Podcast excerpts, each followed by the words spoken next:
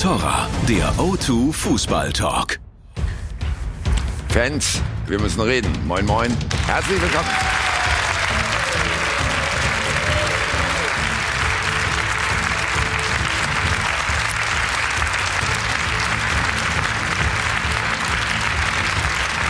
So, da sind wir pünktlich wie immer zur Stelle und reden zwei Stunden lang über Deutschlands Profi-Fußballligen. Es war alles angerichtet für ein spannendes Meisterschaftsrennen, doch dann kam sich Borussia Dortmund selbst in die Quere und der FC Bayern wurde zum großen Gewinner des Spieltages. Das ist auch das erste Thema in der Sendung. Wir fragen uns, ist der Titelkampf entschieden und warum stehen die Trainer von beiden Clubs nicht wie strahlende Helden da, obwohl sie die Liga dominieren? Zweifel an Kovac und Favre, was steckt dahinter?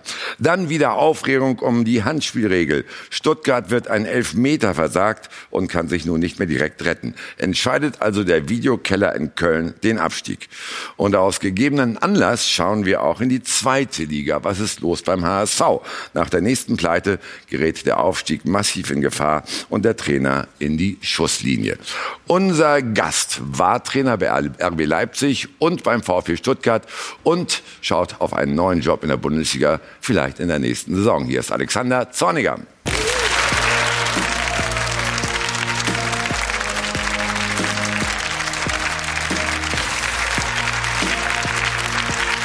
Freue mich sehr. Herzlich willkommen bei uns. Ebenfalls, hallo. Nach einem Ausflug in die dänische Liga zu Brøndby Kopenhagen zurück in Deutschland und bereit für den nächsten Job, oder? Wo? Wo? Wo weiß man noch nicht, aber ja. Sie wären bereit. Ich bin grundsätzlich sehr oft sehr bereit. Ja. Und, und Sie verfolgen natürlich das Geschehen weiter, auch was Ihren Ex-Club angeht, der VfB. Darf er sich betrogen fühlen um ein Tor, das ihm gegeben wurde, um vielleicht Punkte, die ihm dadurch abhanden gekommen sind?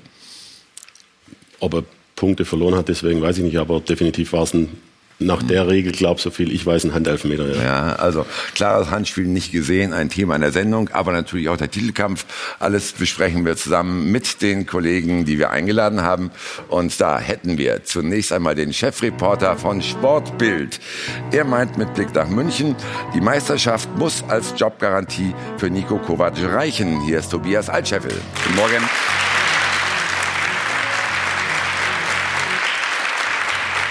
Dann unser Sky-Kollege, ein ausgewiesener Bayern-Fachmann. Seine These, der Machtkampf der Bayern-Bosse wird auf dem Rücken von Nico Kovac ausgetragen. Uli Köhler.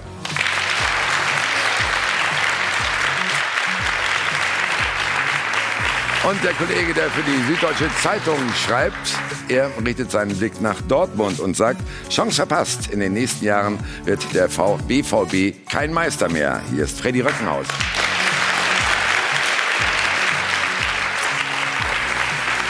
Schließlich unser Sky-Experte, Ex-Trainer bei St. Pauli und in Mönchengladbach. Seine These, beim Handspiel brauchen wir endlich eine einheitliche Linie. Guten Morgen, Ewald Lienen.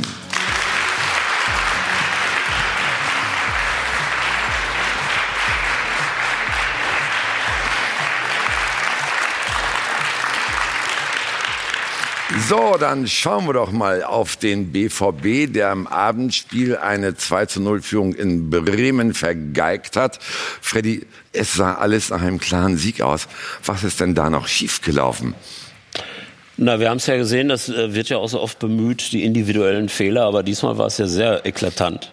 Also, äh, was Birki passiert, das war gefühlt sein vielleicht zweiter Fehler in der ganzen Saison, aber dann gleich ein, ein richtiger da mag man gar nicht mehr hingucken. Und auch was Akanji dann macht, äh, äh, bei, bei dem, vor dem Gegentor äh, zum 2 zu 2, äh, Katastrophenverhalten für, einen, für einen Verteidiger, für einen Innenverteidiger.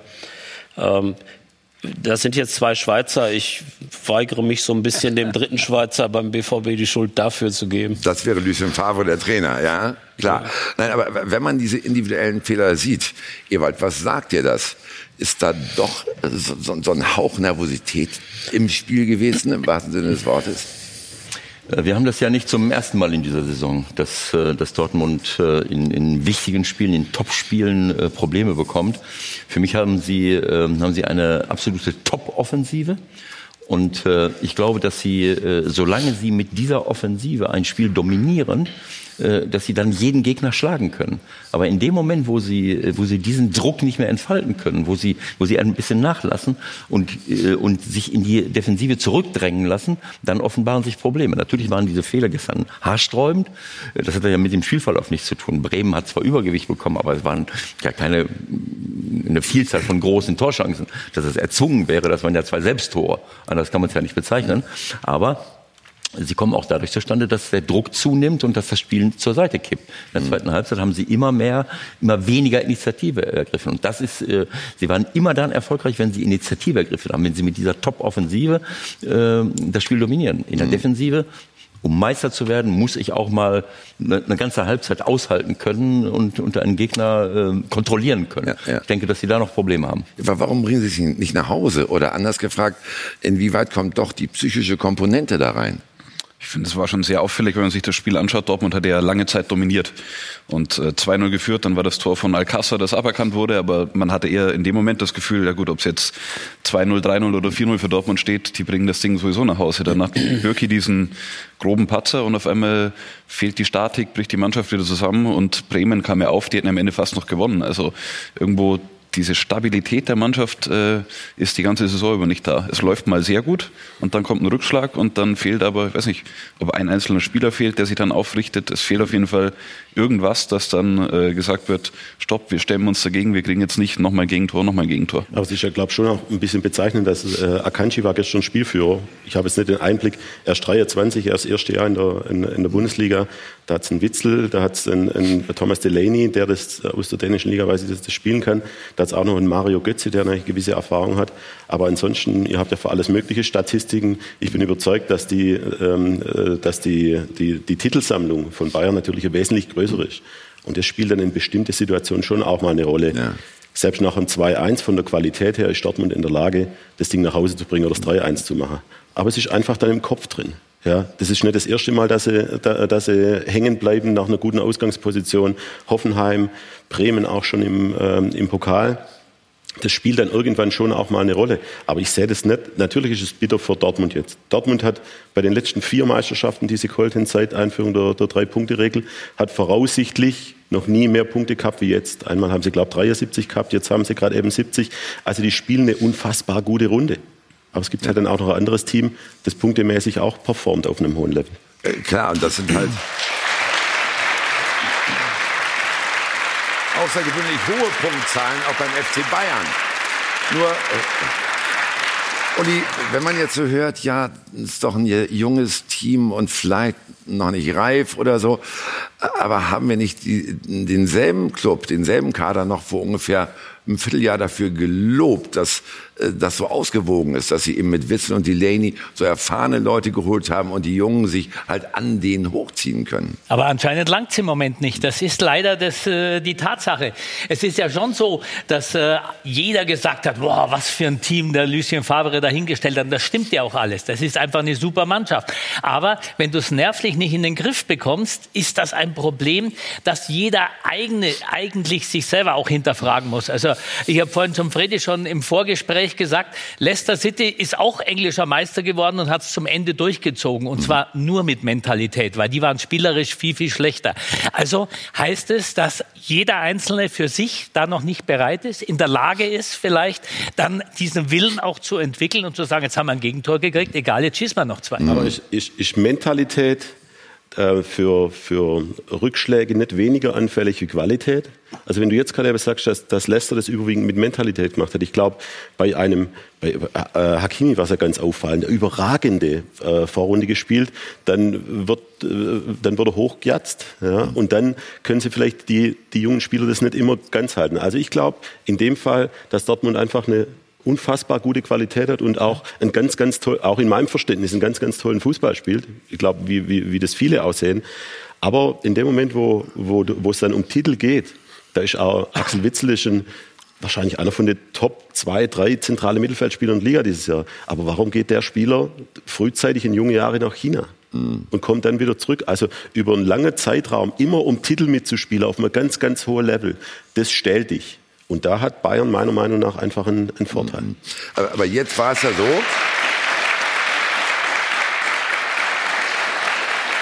Als der BVB gestern den Anschlusstreffer bekam, äh, Freddy, hatte man den Eindruck, oh Gott, jetzt geht's los, Angst essen Seele auf.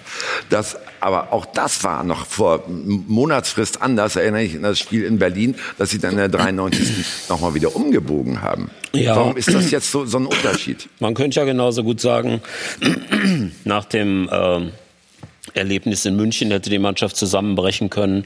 Nach dem Erlebnis jetzt gegen Schalke hätte sie zusammenbrechen können. War nicht der Fall. War beide Male nicht der Fall. Die haben gegen Bremen 60 Minuten wirklich hervorragend Fußball gespielt. Ähm, vielleicht noch länger. Und das ähm, insofern glaube ich, dass dieses Angst und so weiter, das ist dann das, äh, äh worauf man äh, zunächst mal kommt. Ich glaube nicht, dass das stimmt. Ich glaube, die Mannschaft hat noch nicht das volle Repertoire. Sie ist beispielsweise bei Standardsituationen in einer Weise anfällig, das ist, äh, das, das geht gar nicht für eine Spitzenmannschaft, äh, sich acht, neun Gegentreffer bei Standardsituationen zu fangen. Gut, was gestern natürlich nicht der Fall war. War gestern jetzt ausnahmsweise nicht der Fall, da waren es dann jetzt äh, äh, Aussetzer. Ich würde aber auch nicht sagen, dass das die Nerven von Birki sind. Äh, da weigere ich mich einfach bei Birki, der jetzt auch schon ein paar Jahre auf dem Buckel hat, äh, als Torwart in der Bundesliga, äh, bei dem zu sagen, ähm, das kann in den Nerven liegen. Ich glaube, die Mannschaft ist nicht fertig. Äh, zum Beispiel äh, ich, ich habe einen Vorsprung von zwei oder drei zu null. Die haben beispielsweise Viertelstunde vor Schluss gegen Hoffenheim zu Hause drei zu null geführt und haben noch drei zu drei gespielt. Ähm, das ist also nicht was ganz Neues, was jetzt plötzlich kommt im, im Endspurt des Titelrennens oder so. Das hört sich ganz gut so an als Erklärungsmuster, aber ich glaube, das greift nicht. Ich glaube, es ist einfach so, dass da vieles noch nicht zu Ende äh, einstudiert ist. Und das ist natürlich bei einer Mannschaft von, von Bayern München, wo es dann ein paar punktuell ein paar junge Spieler mal gibt, ist das eine ganz andere Nummer. Ewald, wie ist das denn? Du führst 2-0, kriegst das 2-1. Und wenn du dann wirklich auch eine Mannschaft bist, die fit im Kopf ist, die die nötige sittliche Reife hat, wie bringst du es dann nach Hause? Also wie hätten sie es machen sollen? Ich bin bei Alexander. Ich glaube, dass sie diese sittliche Reife noch nicht haben. Äh, wenn ich hinterher in die, wenn ich in die Abwehr gucke, Guerrero ist eigentlich hat die ganze Zeit vorne gespielt. Äh, aufgrund von personellen Problemen spielt er jetzt hinten links, was auch nicht mehr seine Paradeposition ist. Alle anderen sind 23 Jahre alt. Diallo, Akanji, äh, Weigel, ganz unerfahrene Leute, die, wie Alexander schon gesagt hat, nicht immer unbedingt um die Meisterschaft mitspielen. Und ich glaube, dass dieser Druck, der dann plötzlich da entsteht, dass sie dem nicht unbedingt gewachsen sind. Und ich bleibe dabei, diese Kontrolle über eine, über eine eine gegnerische Mannschaft das äh, haben zu können, das zeichnet eine Spitzenmannschaft auch, äh, ähm, aus. Äh, Bremen spielt natürlich dann auch anders. Sie haben äh, teilweise mit einer Raute, äh, äh, die meiste Zeit mit einer Raute im Mittelfeld gespielt. das bedeutet, dass sie keinen Zugriff auf die Außenverteidiger haben. Deswegen, wenn die Außenverteidiger richtig gut nach vorne spielen von Dortmund, haben sie keinen Zugriff. wenn diese Außenverteidiger diesen Druck nicht machen, dann hat Dortmund das Problem, gegen eine Raute verteidigen zu müssen, weil sie dann nur drei im Mittelfeld haben, gegen vier Leute, die die, äh, die überall da, wo der Ball ist, Überzahl herstellen können. Und dann geraten sie in Probleme. Und sie haben im Grunde genommen zwar Top-Spieler, Delaney, äh, Witzel, aber sie haben für mich, was eine Spitzenmannschaft heutzutage für mich unbedingt braucht, nicht diesen Zweikampf, ähm, äh, Sechser, der jeden Zweikampf gewinnen kann, wenn er es will. So Leute wie Kanté, der bei Frankreich äh, spielt, äh, bei Real Madrid, äh, der, äh, der Brasilien. Was denn? Casemiro. Casemiro. Äh, also überall in diesen, in diesen Spitzenteams hast du normalerweise diesen Mann, den haben sie nicht. Und dann merkst du auch, dass die, dieser Zugriff, die, diese, äh, äh, selbst wenn sie hinten, wenn sie sich zurückziehen, dass sie dort nicht jeden Ball gewinnen. Und dann geraten diese jungen Leute unter Druck. Das ist ein guter Ansatz für unseren einzigen Frauenversteher hier im Studio, der schon da drüben steht. Ihm haben wir dieses Mal einen Forschungsauftrag gegeben. Wie ist es also um die Reife der Dortmunder bestellt? Reicht die eben wirklich nicht aus für den Titel? Das fragt Sie und uns äh, Ricardo Basile. Moin, moin.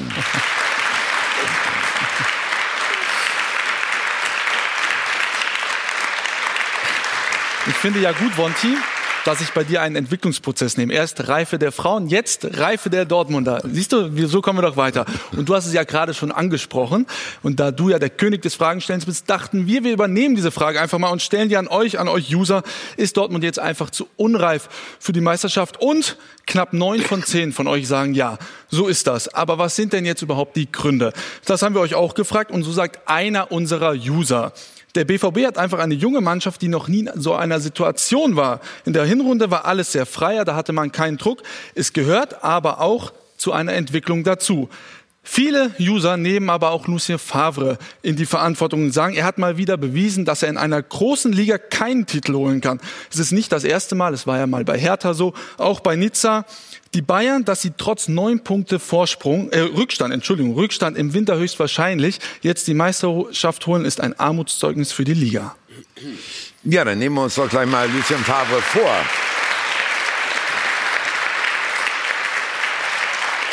Tobi, er hatte den Titel am letzten Wochenende schon abgeschenkt, aber kann das ein Team auch beeinflussen? Der 2 zu 0 Vorsprung gestern hat doch eher das Gegenteil aufgezeigt. Zum einen ja, aber zum anderen haben sie natürlich den Vorsprung hergegeben. Also das wäre jetzt auch äh, die Frage von mir, ob so ein Satz wie der vom Favre in den Köpfen der Spieler hängen bleiben kann und sich vielleicht auf die Mentalität einer Mannschaft äh, äh, auswirkt. Weil die Bayern sagen, seit sie neun Punkte Rückstand auf Dortmund hatten, wir werden am Ende Meister, wir stehen vorn. Und ich glaube schon, dass das ein paar Prozentpunkte in Sachen Mentalität noch rauskitzeln kann bei den Spielern. Und auf der anderen Seite, wenn dein Trainer die Meisterschaft abschenkt, ich weiß nicht, ob das dann in so einem Spiel beim 2-1 Rückstand noch im Kopf sein kann oder nicht. Auf jeden Fall hat die Mannschaft auf dem, nach dem Gegentor gespielt, wie Fabre gesprochen hat, nach dem, nach dem Liga gegen Schalke. Kann ich dir beantworten? Nein. Mhm. Ich weiß nicht, wie es Ewald sieht. Aber wenn eine Mannschaft so auftritt, wie, wie Dortmund äh, in der ersten 60 Minuten auftreten ist, dann kannst du streichen. Also die fangen nicht an nach dem 2-1 oder nach der 60. Minute. Oh, warte mal, da hat doch der Trainer letzte Woche was gesagt. Also jetzt steht sich ein, ein Trainer, ich fand die, die User-Meinungen sehr interessant, aber äh, ein, ein Lucien Favre kommt aus, aus Frankreich, macht dort einen richtig guten Job, hat in Deutschland einen richtig guten Job und macht auch jetzt wieder einen guten Job mit einer Mannschaft, mit Spielern, die bei uns äh, viele vorher gar nicht kannt haben. Ja, aus, aus, aus Spanien mit dazu, Axel Witzel mit dazu. Ähm, und macht es auch richtig gut. Aber es ist halt nun mal ein Entwicklungsprozess. Und ein Entwicklungsprozess gehört auch, dass du in bestimmte Situationen dich, dich stabilisieren musst. Ja, wir haben letztes Jahr auf einem äh, niedrigeren Level kurz vor Schluss fünf äh, Punkte Vorsprung gehabt. Und auf einmal, egal was wir gemacht haben, du hast diese Leistungsfähigkeit nicht mehr, nicht mehr hinkriegt, weil bei den Spielern im Kopf was, äh, was passiert. Aber das, wie es vorher auch, äh, auch schon gesagt worden ist, das ist in diesem Fall nicht, nicht der Fall, weil sie eine richtige Top-Leistung abliefert ab dem ersten Spiel. Und zwar immer wieder auch nach, nach Setbacks, nach, nach Rückschläge. Also ich finde, äh, Lucien Favre macht einen überragenden Job im Moment und kriegt sicherlich hoffentlich auch die Chance. Also alles eingeräumt, aber... Ja. Aber ich glaube, ich glaube, dass auch die Anspruchshaltung generell von Fußballfans, in Dortmund jetzt speziell, viel zu groß ist. Sie bewundern Lucien Favre, dass er das so hingekriegt hat, diese Mannschaft aufzustellen. Und dann wünschen sie sich aber zwei Spiele lang Jürgen Klopp, damit er die dann auch mental so reinhaut, dass die nie mehr ein Spiel verlieren. So wie er es jetzt gerade mit Liverpool macht. Das geht nicht. Man muss einmal sagen, der eine ist so, der andere ist so. Jeder hat seine Schwächen oder gar nicht Schwächen. Jeder hat seine Superstärken und andere Dinge, die andere vielleicht besser können. Und damit muss man aber leben. Du kannst ja, kein, kannst ja keine vier Trainer gleichzeitig haben und dir schnitzen. Wie soll das gehen? Das ist ja auch die Konsequenz gestern. Ja. In, in der, in der Ansage dann auf die, auf die Rückfrage nochmal, ist jetzt die Meisterschaft gelaufen, wie defensiv er sich verhalten hat. Ja. ja. also er hat es natürlich gelernt, aber das ist, jedes Wochenende wird gesagt, wir brauchen diese Typen, wir brauchen mhm. jemanden, dann ist ein Trainer, der 90 Prozent der Saison klar auf Meisterschaftskurs mhm. läuft, der, dessen Mannschaft vergeigt es gegen, in, in Derby gegen Schalke. Ja. Und dann sagt er direkt danach was aus einer hochgradigen Emotion. Ich fand es viel schwieriger danach, dass dann, ähm, dass dann der Verein gesagt hat, man muss es relativieren. Lass doch diese Aussage mal stehen, dafür steht Lucien Favre dann. Aber das hat auch keine Auswirkungen auf die grundsätzliche Fähigkeit, jetzt vielleicht doch noch die Meisterschaft zu gewinnen oder nicht. Mhm. Ewald, wie klug war es äh, von Favre, die Meisterschaft öffentlich herzuschenken und wie klug war die Reaktion der Dortmunder Vereinsführung? Erstmal bin ich froh, dass Alexander hier ist, dass ich mich nicht mit, äh, nur mit Journalisten rumärgern muss. Die, äh so. Bist jetzt selber Journalist. Nein.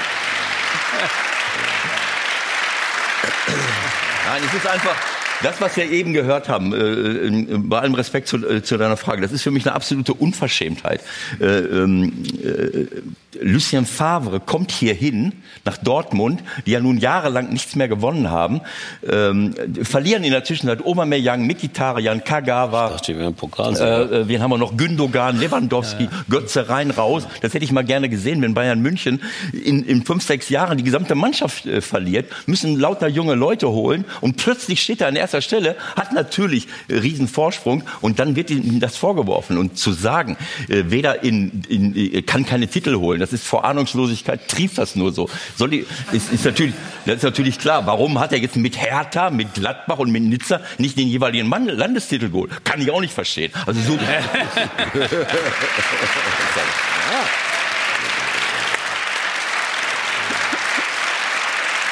Und das hat das.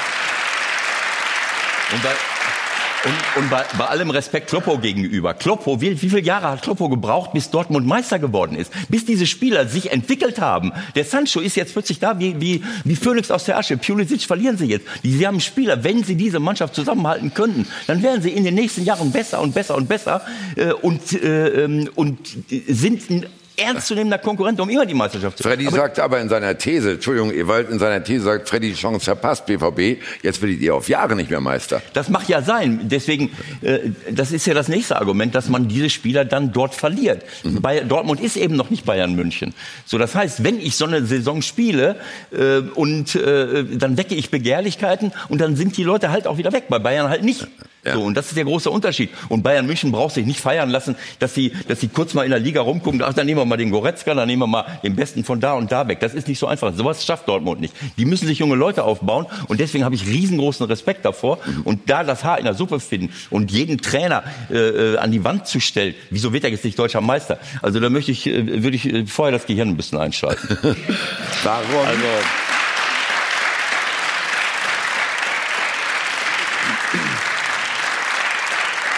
Also ein paar Stars gibt's in, in der Dortmunder Mannschaft auch. Also äh, ich, ich würde sagen, Reus, Götze, Witzel. Witzel war einer der besten Spieler der letzten WM.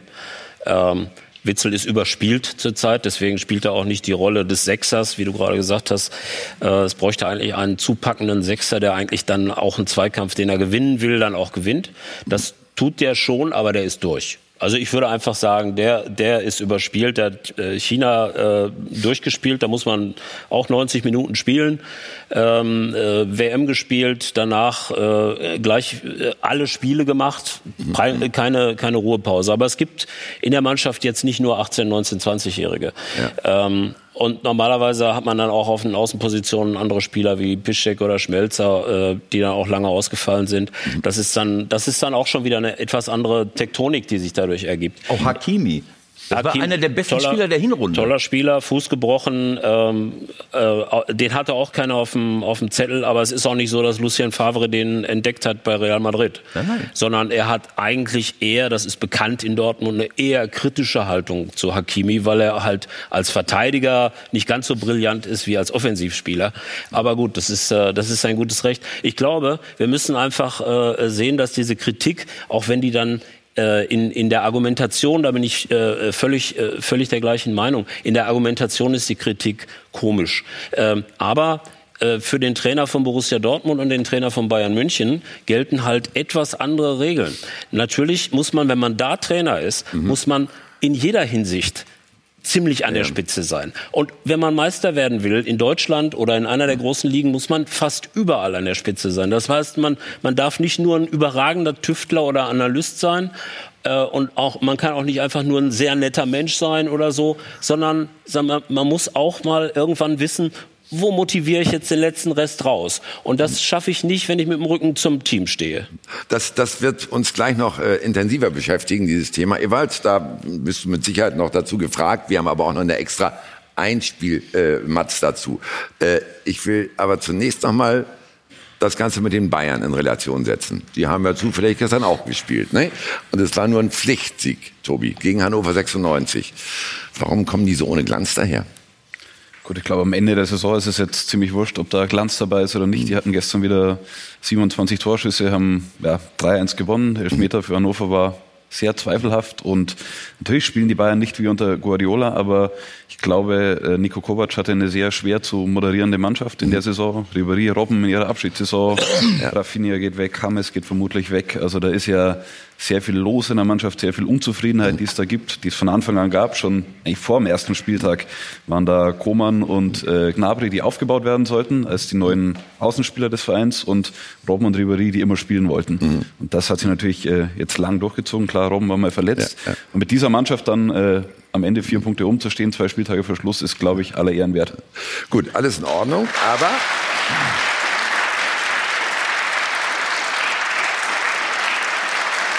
Aber unser aller Kaiser war auch nicht so ganz erfreut über den Auftritt der Bayern in den letzten Wochen. Franz Beckenbauer hat sich gestern kritisch zu Wort gemeldet.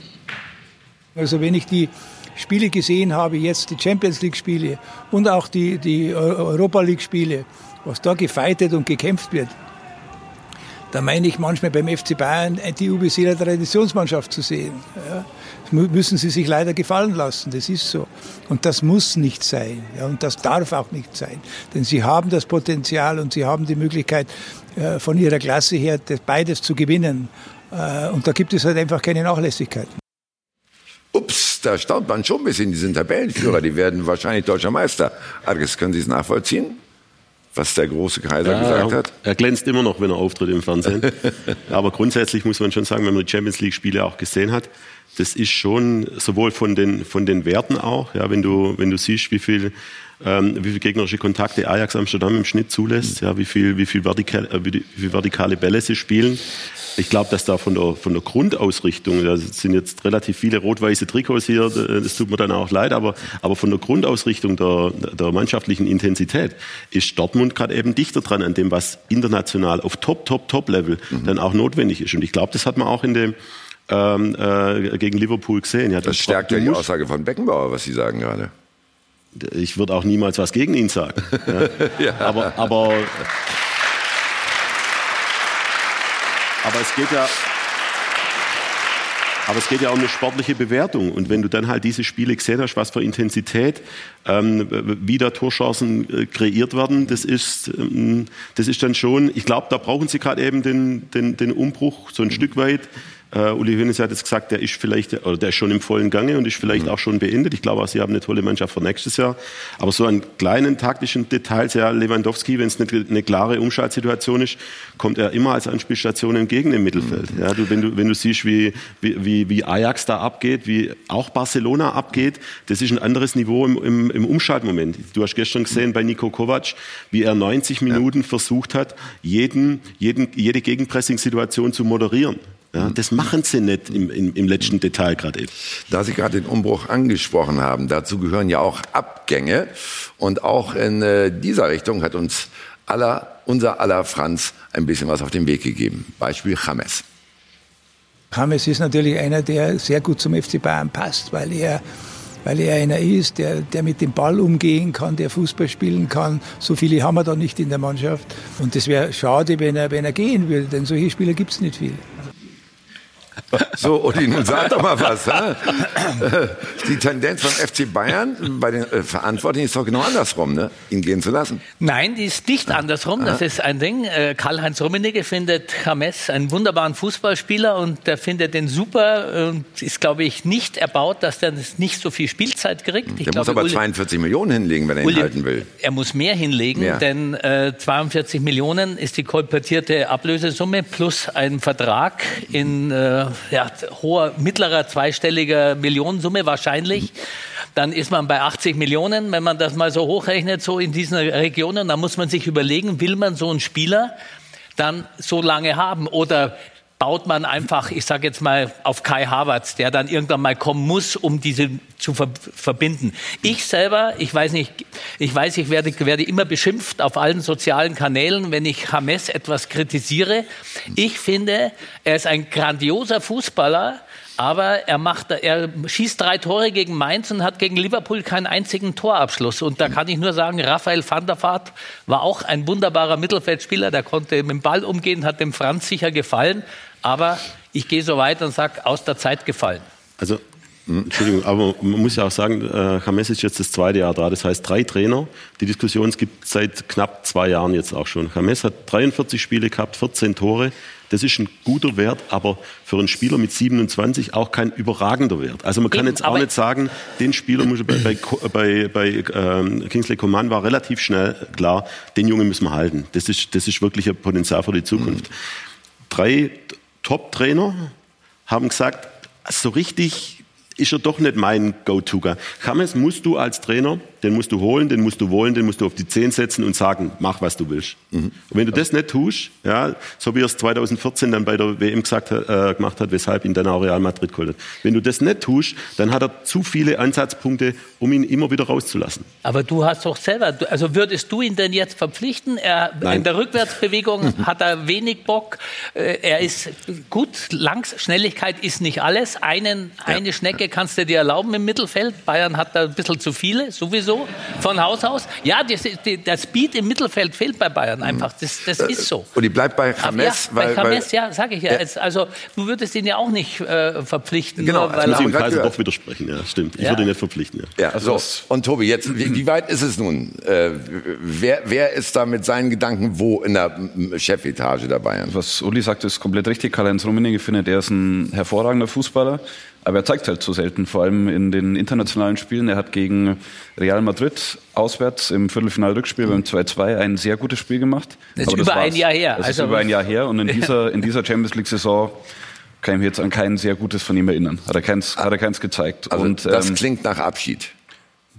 James braucht einen Trainer, der äh, auf ihn steht und der ihm das totale Vertrauen Genau, gibt. Alex hat. Alex Zorniger gerade gesagt, das war bei Bayern unter drei Trainern genau einer, Carlo Ancelotti, bei dem hat er funktioniert. Und wenn Carlo Ancelotti noch Bayern-Trainer wäre, dann gäbe es, glaube ich, keine Diskussion, dann würde der Vertrag mit James verlängert. Kann man kann man Jetzt- verdichten auf die Frage, wenn Kovac bleibt, geht James. Das wenn mein, Kovac äh, geht, bleibt James. Das wäre mein nächster Satz gewesen. Ich glaube, die Rechnung kann man aufmachen, so wie Uli jetzt mit äh, 42 Millionen plus X äh, vorgerechnet hat, was er kosten würde, würde ich die Rechnung aufmachen, äh, Kovac plus James wird es nicht geben in der nächsten Saison.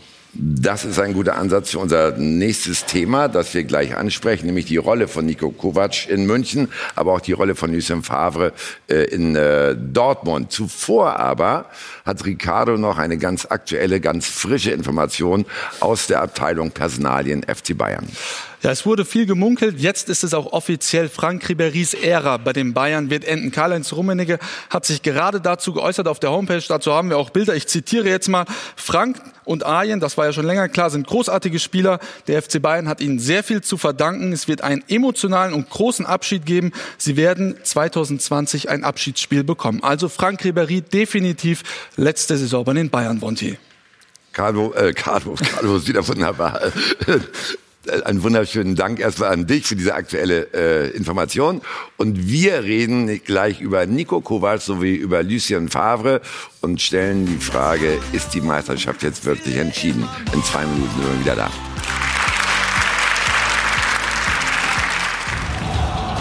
Von Torra, der O2 Fußball Talk. Wir sind zurück und wir schauen auf die beiden Clubs da ganz oben. Vier Punkte trennen Borussia Dortmund jetzt vom FC Bayern und es sind nur noch zwei Spieltage zu spielen. Freddy, ist also die Meisterschaft entschieden? Äh, Nein, Was? nein. Also Bayern München spielt noch gegen den dritten und den vierten. Sie in der, brauchen einen einzigen Sieg. Und Ja, sie brauchen einen einzigen Sieg. Aber wenn sie nur einen einzigen Punkt machen, dann reicht das wahrscheinlich nicht. Deswegen würde ich sagen, die Saison ist nicht vorbei. So viel Respekt sollte man vor Leipzig und Frankfurt schon haben, dass man denen zutraut, dass sie gegen Bayern an einem guten Tag Leipzig gewinnt und Frankfurt kann immer auch unentschieden spielen gegen, gegen die Bayern. Die haben, glaube ich, ein Pokalfinale letztes Jahr gegen die Bayern gewonnen. Also äh, ich, ich würde sagen, von, von der Seite her, Bayern, äh, äh, ich, ich wäre sehr überrascht, wenn Bayern sechs Punkte machen würde. Mhm. Ewald, äh, ist dein Gegenüber ein Träumer, der gelb-schwarz denkt? Nein, der hat das gesagt, was er sich von Lucien gewünscht hätte. Nein, es ist für, klar, man muss nicht äh, äh, vorher das Ganze abhaken. Natürlich muss gespielt werden, das ist, das ist völlig klar. Mhm. Aber das Fehlen von, von, von, äh, von Reus äh, ist sicherlich auch ein, ein, ein wichtiger, äh, ein wichtiger Faktor und natürlich auch die, diese Erfahrung, die die Bayern haben, sich das äh, bei vier Punkten Vorsprung, mhm. zwei Spieltage vor Schluss, wie Lothar das jetzt gestern gesagt hat, das noch nehmen zu lassen, das kann ich, das kann ich mir nicht vorstellen. Gut, insgesamt sind auf alle Fälle da die beiden echt dominierenden Mannschaften in der Republik unterwegs. Der eine mit 74 Punkten, der andere mit 70. Und trotzdem stehen bei beiden Clubs die Trainer immer wieder auf dem Prüfstand. Komisch.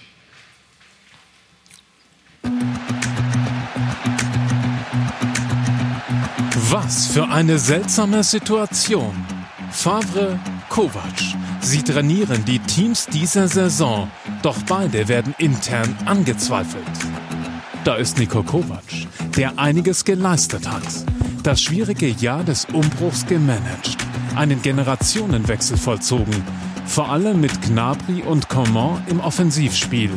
Die Chancen stehen gut, dass er in seinem ersten Bayern-Jahr zwei Titel holt und trotzdem bekommt er aus der Chefetage Gegenwind. Es gibt auch keine Jobgarantie bei Bayern München für niemand. Äh, und, und das ist auch gut so. Jeder muss bei Bayern München liefern. Vergangene Woche hat Rummenigge nun den Sympathieträger Xabi Alonso als Bayern-Coach der Zukunft ins Spiel gebracht. Die Arbeit von Kovac macht das nicht leichter. Ich nehme das ja wahr. Ja, das ist richtig. Aber ich kann mich damit jetzt nicht beschäftigen, weil wir haben eine richtig schwere Aufgabe. Ich versuche das auszublenden. Dazu kommt, zwischen Rummenigge und Präsident Hoeneß herrscht in der Thematik Uneinigkeit. Werden auch Eitelkeiten der Bosse auf Kovacs Rücken ausgetragen? Der ehemalige Bayern-Trainer Ottmar Hitzfeld springt Kovac zur Seite. Da muss man cool bleiben und darf sich nicht provozieren lassen. Ich habe kein Verständnis, wenn Niko Kovac jetzt in Frage gestellt wird. Er hat einen sehr guten Job gemacht und den Umbruch gestaltet. Abgerechnet wird es zum Schluss, das ist klar. Äh, das könnte er hernehmen, um, sagen wir mal, die lange Nase den, denjenigen zu zeigen, die es ihm nicht zugetraut haben. Geht es auch darum, dass Rummenigge Kovac die nächste Entwicklungsstufe nicht zutraut? Der Verein wird nun sehr viel Geld in die Hand nehmen, um den Kader auf absolutes Topniveau zu hieven. Ist Kovacs Klasse dafür nicht gut genug? Auch in Dortmund wird am Trainer gezweifelt, trotz einer herausragenden Leistung. Favre hat aus dem BVB einen Titelkandidaten gemacht. Zur Erinnerung, in der letzten Saison lag Dortmund fast 30 Punkte hinter den Bayern. Favre hat das Team verjüngt, einen herzerfrischenden Fußball etabliert, in Rekordzeit. Durch eine Detailversessenheit, mit der er fast alle Spieler besser machte. Normalerweise reicht so etwas für eine vorzeitige Vertragsverlängerung und ein klares Bekenntnis, er sei für die nächsten Jahre genau der Richtige. Beides findet nicht statt, weil ihnen Favre wohl zu wenig Menschenfänger, dafür zu sehr Eigenbrötler ist. Dass er zuletzt vorzeitig den Titelkampf aufgeben wollte, stieß den Verantwortlichen sauer auf. Ist das äh, mit diesem Ergebnis heute die Entscheidung um die deutsche Meisterschaft? Ja, klar. Favre und Kovac. Für beide eine starke Saison. Glücklich können sie trotzdem nicht sein. Es ist kein schönes Gefühl, wenn man Wertschätzung erwarten könnte, aber Zweifel zu spüren bekommt. Wir haben zwei Trainer einer Runde, die das genau einschätzen können. Also, Ewald, wie kommt es bei dir an, dass die Coaches der beiden besten deutschen Clubs intern wohl nicht unumstritten sind? Intern ist das so? Das kann man so leicht sagen. Die werden also, intern angezweifelt. Ich äh, weiß nicht, ob es intern ist. Nimm, nimm, mal die Bayern. Du hast ja die Aussagen ja. von Karl-Heinz Rummenigge gehört. Ne? Also fangen wir damit an. Ja, also intern äh, hätte ich überhaupt kein Verständnis dafür und noch weniger Verständnis, dass, dann auch, dass das dann auch noch nach draußen dringt. Weil damit äh, ähm, kann ich jeden Trainer sofort äh, zum Abschluss freigeben oder seine Autorität äh, ähm, behindern. Ist doch völlig klar, dass ich intern niemals solche, äh, das überhaupt nur ansatzweise anklingen lassen darf, dass so etwas ist. Äh, und inhaltlich habe ich es eben schon gesagt, ich kann es bei, bei Lucien überhaupt nicht nachvollziehen, habe ich schon meine, meine Argumente eben gesagt. Ähm, eben haben wir gerade noch gehört, 30 Punkte Rückstand letztes Jahr, jetzt sind sie oben, jetzt soll er direkt Meister werden. Also äh, bei, bei Nico muss ich sagen, äh, ich, ich sehe das genauso, er macht einen überragenden Job. Äh, wenn ich in dieser Situation, ähm, in der, wo, wo eine Notwendigkeit zum Umbruch besteht, äh, nach Bayern München komme und stoße auf eingefahrene Strukturen, Verhaltensweisen, Gewohnheiten. Äh, Juventus Turin hat früher, die haben dauernd die Meisterschaft gewonnen, haben aber jedes äh, zweite Jahr äh, neue Spieler geholt. Äh, bei Bayern bleibt es immer gleich. Das heißt, man ist auch mal zufrieden, man brennt vielleicht nicht mehr ganz so. Und es ist auch möglich, weil wir in der Bundesliga sind und nicht in der Premier League. In der Premier League, das, was der Franz da eben gesagt hat, ist alles richtig. Wenn er Champions League-Spiele sieht, äh, wie es da zur Sache geht teilweise. Wenn ich jetzt sehe Frankfurt gegen Chelsea, das war Wahnsinn, war das. Frankfurt am absoluten Limit gekämpft. Trotzdem fast chancenlos gegen Chelsea. Warum? Weil Chelsea mit sechs Weltklasse-Mannschaften zu tun hat in der Liga und jedes zweite Wochenende äh, ums Überleben kämpfen muss. Bayern muss das hier nicht. Wenn du hier, du kannst hier Meister werden seit langen Jahren, ohne äh, äh, dir äh, komplett alle Beine auszureißen. Das ist etwas, was Bayern international fehlt. Und das ist auch etwas, was Paris fehlt. Zum Glück, sonst müsste wir noch mehr ärgern. Wenn ich dann aber mal bei Nico Kovac bleibe. Und wenn Nico Kovac dann halt so des Öfteren was zu hören bekommt von Karl-Heinz Rummenigge, wie es gibt keine Jobgarantie. Alex, ist das Mobbing unter Besserverdienenden? Besserverdienenden definitiv. Ähm, Ich glaube, es ist nicht das erste Mal, dass, ähm, dass Karl-Heinz Rummenigge ähm, Trainer mal kurz eine mitgibt. Der damals bei Hitzfeld äh, war der Mathematikvergleich und ich glaube, wir müssen über die, über die Qualitäten von Ottmar, Ottmar Hitzfeld ähm, äh, nicht sprechen. Ich denke, dass es ähm, nicht nur ein internes Thema ist, sondern dass es insgesamt ein, ein, ein deutsches Thema ist mit Kritik. Ähm, auch mit, ähm, ich erinnere mich sehr gut, wenn ich mal das Vergnügen hatte, in der einen oder anderen Show zu sein und, und, oder, oder Talkshow zu sein und man hat sich mit Kollegen ähm, äh, aus den Medien unterhalten, dann war auch Pep Guardiola sehr, sehr, sehr um, umstritten. Tobi, wir haben uns damals, glaube ich, auch mal unter, unter, äh, unterhalten. Ähm, Pep Guardiola ist der genialste Trainer, den es auf diesem Planeten derzeit gibt. Ja, der heißt, ähm, wenn du, wenn du die Mannschaften siehst, die er auf Weltniveau trainiert hat, dann haben die innerhalb von kürzester Zeit alle die gleiche, die, die, den, den gleichen Gedankengang in Bezug auf eine, auf eine Spielintelligenz. Jetzt haben wir hier zwei Trainer, der eine das erste Jahr wieder da in der Bundesliga, der eine herausragende Arbeit leistet und das andere mit, mit Nika Kovac, Nico Kovac, ein sehr jung, ich weiß gar nicht, wie alt ist er denn, 38? Nee. Ja, ein bisschen über 40 ist er er schon. ja, ja, ja. Aber Dann ist das ein Mann, da habe ich mir damals gedacht, als es um die Nachfolge, um die Nachfolge ging, das wäre doch einer. Der hat das Bayern gehen, der war Ex-Profi, ein ganz wichtiger Punkt ähm, äh, immer wieder. Ich war jetzt in Italien drei Wochen, äh, Pokal-Halbfinale in, in, in Italien, drei ehemalige Weltklasse-Spieler ähm, als Trainer der beteiligten Mannschaften. Und der macht einen tollen Job, der moderiert es auch gut. Ich hatte äh, schon Kontakt mit Nico Kovac, als es noch um Ante Rebic in, in, in, Leipzig um einen Spieler ging. Er, er hat eine Grundsolidität in, seinem, in, in seinen Aussagen. Da ist nichts populistisch. Also genau das, was du auch brauchst, um, glaube auch schwierige Phasen für einen Verein mal durchzustehen. Und trotzdem soll er anscheinend in der Kritik stehen. Es stimmt etwas nicht mit, mit, mit dem Umgang mit Scheitern in Deutschland und mit Kritik in Deutschland. Gut, aber es geht ja auch um die Aussagen von Bayern Boss über ihren Trainer. Und wir haben nun Gott sei Dank zwei Bayern Insider in der Runde. Also Tobi, dann erklär uns doch mal, warum gibt es offensichtlich unterschiedliche Meinungen zwischen Hoeneß und Rummenigge über Kovac? Gut, dann muss man, wenn man es komplett erklären will, noch mal einen Schritt weiter zurückgehen. Mach ruhig mal, wir haben Zeit. die- ja, ja. Wir essen heute ein bisschen später. Die Trainer, die Trainersuche letztes Jahr, wo Uli Hoeneß ja es lange, lange, lange versucht hat, dass äh, Jupp Heynckes doch noch bleibt. Ich erinnere mich an eine Abstimmung im Fanclub, 500 zu 0 Stimmen, hat er damals gesagt, alle wollen, dass Jupp bleibt und äh, hat es immer weiter probiert und immer weiter und äh, Karl-Heinz Rummenigge hatte das klare Signal von Heinkes, es ist vorbei und ähm, Hoeneß wollte das seinem Freund Jupp irgendwie nicht glauben oder wollte ihm vom Gegenteil überzeugen hat nicht geklappt. Und währenddessen äh, war Karl-Heinz Rummenigge zum Beispiel an Thomas Tuchel dran, der jetzt in Paris den Job äh, bis auf die Champions League sehr gut macht. Und da gab es schon Und den Pokal. Und den Pokal bis aufs Pokalfinale.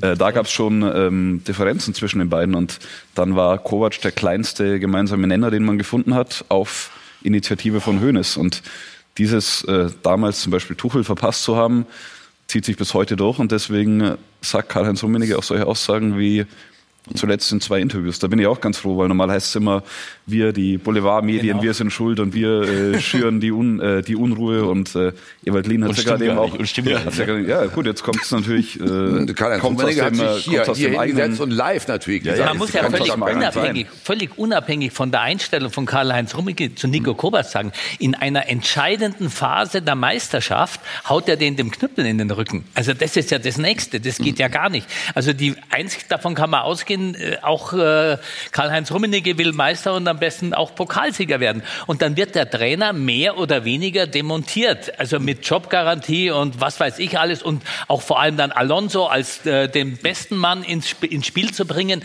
Also das ist jetzt, sage ich mal, im weitesten Sinne vereinsschädigend, meiner Ansicht nach. Ja? Also völlig egal. Und, und zwar völlig egal davon, wie das mit Nico Kovac weitergeht. Man hat ihn geholt und wenn man ihn holt, muss man ihm die Chance geben. Ob er langfristig das dann meistern kann, diese Aufgabe, muss er beweisen, aber wenn du ihn holst, musst du ihm auch die Chance geben und nicht so, äh, dann hierher holen und diesen schwierigen Kader, nicht ausgewogenen Kader, Ewald sagt es richtig, satten Kader, dann wieder hinzukriegen nach einer Krise ist sowieso schon eine Leistung genug. Wenn, ich das höre, dann kommt bei mir natürlich sofort ganz konkret die Frage auf, ist Kovac zwischen die Fronten oder ja zwischen die Fronten äh, Hönes und Rummenigge geraten? Ja, also Uli hat es in seiner These auch gut gesagt. Der, der Machtkampf darf nicht auf dem Rücken von Nico Kovac ausgetragen werden. Und ich glaube, wenn man was äh, sagen kann, man muss die Bayern jetzt nicht bewundern für den Fußball, den sie in dieser Saison gespielt haben, weil der war okay, aber nicht spektakulär. Aber wie Nico Kovac in jeder Situation die Ruhe bewahrt, wie er, äh, äh, ich meine, er bekommt natürlich diese Fragen von uns Woche für Woche gestellt und wenn Karl-Heinz Rummenigge sich äußert, dann werden wir noch mehr nachfragen, aber er bleibt da in jeder Situation eigentlich sehr ruhig, antwortet souverän und das, äh, dafür habe ich Respekt, weil das will, glaube ich, nicht jeder Trainer so hinbekommen. Ja, aber kann es nicht auch sein, dass Rummenigge seinem jetzigen Trainer nicht zutraut, den nächsten Entwicklungsschritt mit der Mannschaft zu gehen und genau diesen erweiterten Umbruch jetzt zu moderieren? Kann das nicht auch im Das ist natürlich die stecken? große Frage. Die Bayern äh, haben schon 115 Millionen investiert, werden 200 Millionen investieren und dann wollen sie einen Trainer haben, der 100 Prozent richtig für den Umbruch ist. Und Mhm. das ist die nächste Saison ist die mit die wichtigste in den letzten Jahren. Und dann wollen sich beide eigentlich sicher sein, dass es der komplett richtige Trainer für dieses Investment ist.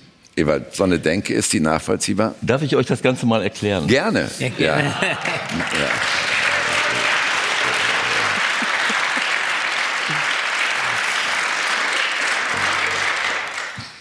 Gerne. Ale Alexander hat es eben schon angesprochen. Äh, Van Gaal war sehr, wurde sehr kritisch gesehen. Einer der besten Trainer der Welt. Guardiola wurde sehr, kriti äh, wurde sehr kritisch gesehen.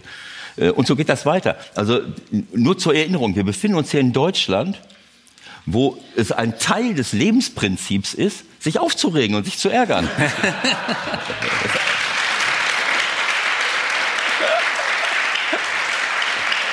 Definitiv.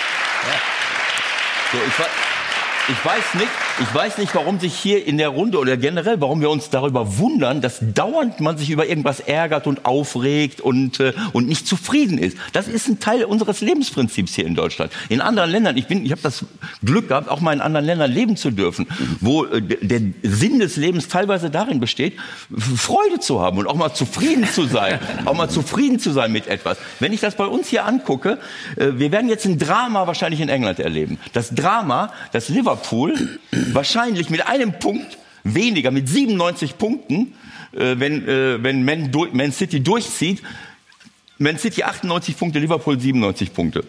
Bei uns würde, würden sämtliche äh, äh, Mauern zusammenbrechen, äh, dass Liverpool nicht Meister wird. Ich bin froh, dass der Kloppo da mit dieser Mannschaft so einen wunderbaren Fußball spielt. Weil das ist für mich der Sinn des Fußballspiels, dass ich da sitze und kann sehen, was für einen tollen, fantastischen Fußball die spielen. Ob die dann am Ende das, Ab- das Etikett Meisterschaft draufgeklebt kriegen äh, und alles bricht zusammen, das ist doch albern. Worum geht's denn hier? Es kann immer nur einer Meister werden. Also sollen die anderen die Arbeit einstellen? Also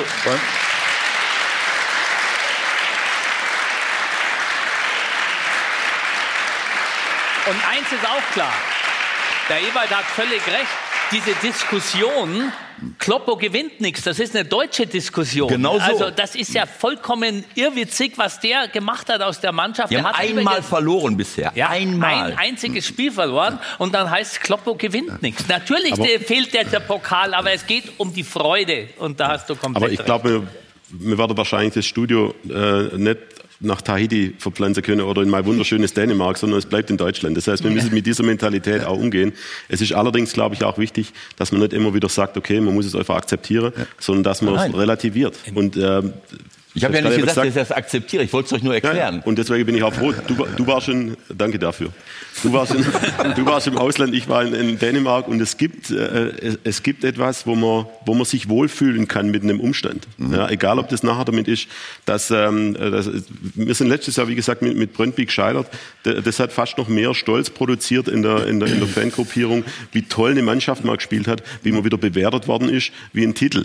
Das passiert in Deutschland nicht. Ja, also ähm, Gut, das ist jetzt eine generelle Diskussion. Das ist auch sehr in Ordnung. Aber die Ausgangsfrage war eigentlich die nach Nico Kovac. Und äh, ja. ich stelle sie äh, wirklich gern, gern nochmal.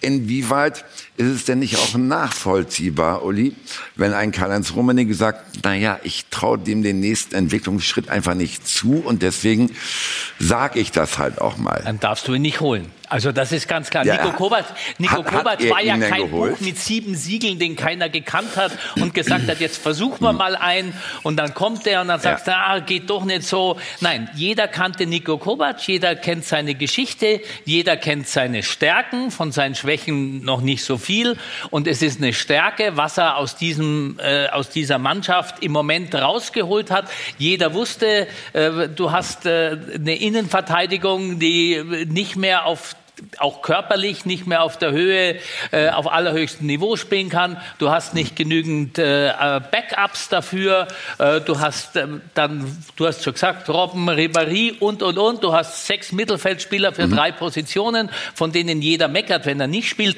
Also äh, das ist nicht so einfach. Und er hat das alles hinbekommen. Ja, was soll er denn sonst noch machen? Und er wird jetzt vielleicht kann er das Double holen. Dann muss man das vorher wissen, wenn man ihn verpflichtet. Natürlich weiß kein Mensch, ob Nico Kovac diesen nächsten Entwicklungsschritt, den die Bayern sich wünschen, dass die eine Supermannschaft gehen, ob er den hinkriegt. Aber das kannst du doch nicht nach zehn Monaten. Aber ich glaube, die Entwicklungsschritte, die bisher von ihm abverlangt werden konnten, nämlich diese Mannschaft zu moderieren, bestmöglich zwei Titel zu holen, aber auf jeden Fall um die Titel mitzuspielen. Wie es ja auch Uli Hoeneß mal gesagt hat, du musst nicht jedes Jahr alle drei äh, Titel holen. Das hat er erledigt. Und wie du auch richtig, wie ihr richtig sagt, dann muss man ihm einfach auch zutrauen, wie bei einem jungen Spieler, den man holt, dass man sagt, in diesem Jahr erwarte ich, dass er das macht und im nächsten Jahr erwarte ich, dass er das macht. Aber alles andere ist reine Politik. Ja, dann, dann das an die Adresse der Bayern-Bosse übrigens. Dann wollen wir Aber man weiß ja auch nicht, ob Xavi Alonso das schafft. Also übrigens, der war auch noch nie Trainer. Also bis, bis, bis Xabi sehe. Alonso Ja. als Trainer ein Kandidat wird, wird wahrscheinlich wird's nur zwei oder drei oder vier oder acht andere Trainer bei Bayern dazwischen geben. Ja, der hat, der ist im Moment ähm, äh, vielleicht im Blick, wie viele, viele andere auch. Aber du kannst ja nicht sagen, dass, dass die Aussage, dass ähm, wer hat's gesagt, Karl-Heinz Karl-Heinz Rummenigge, dass, er- Rummenigge. ja, dass das jetzt schon Fingerzeig ist und das dann auch eine, eine, eine Keule ist gegen, gegen Nico Kovac. Also ich denke nicht, dass das bezogen war auf, wenn Nico Kovac nicht funktioniert, dann holen wir übrigens Xavi Alonso. Bei, bei Kovac ist es einfach so, dieses äh, Liverpool-Spiel, das Rückspiel, das hängt ihm nach wie vor nach. Das ist auch was Karl-Heinz Rummenigge, Uli Hoeneß hat es nach dem Spiel auch gesagt, äh, wie enttäuschend der Auftritt war. Und Rummenigge, für ihn ist die Champions League einfach das Nonplusultra, logischerweise. Und äh, das wird ihm vorgeworfen, dass in dem Rückspiel Bayern war dran, es steht 1-1 zur Halbzeit und dann kam gar nichts mehr. Und deswegen auch die Aussage von äh, Beckenbauer, Uwe Seeler, Traditionsmannschaft. Dann wollen wir aber auch mal fragen, wie unsere User das sehen. Ricardo hat Informationen.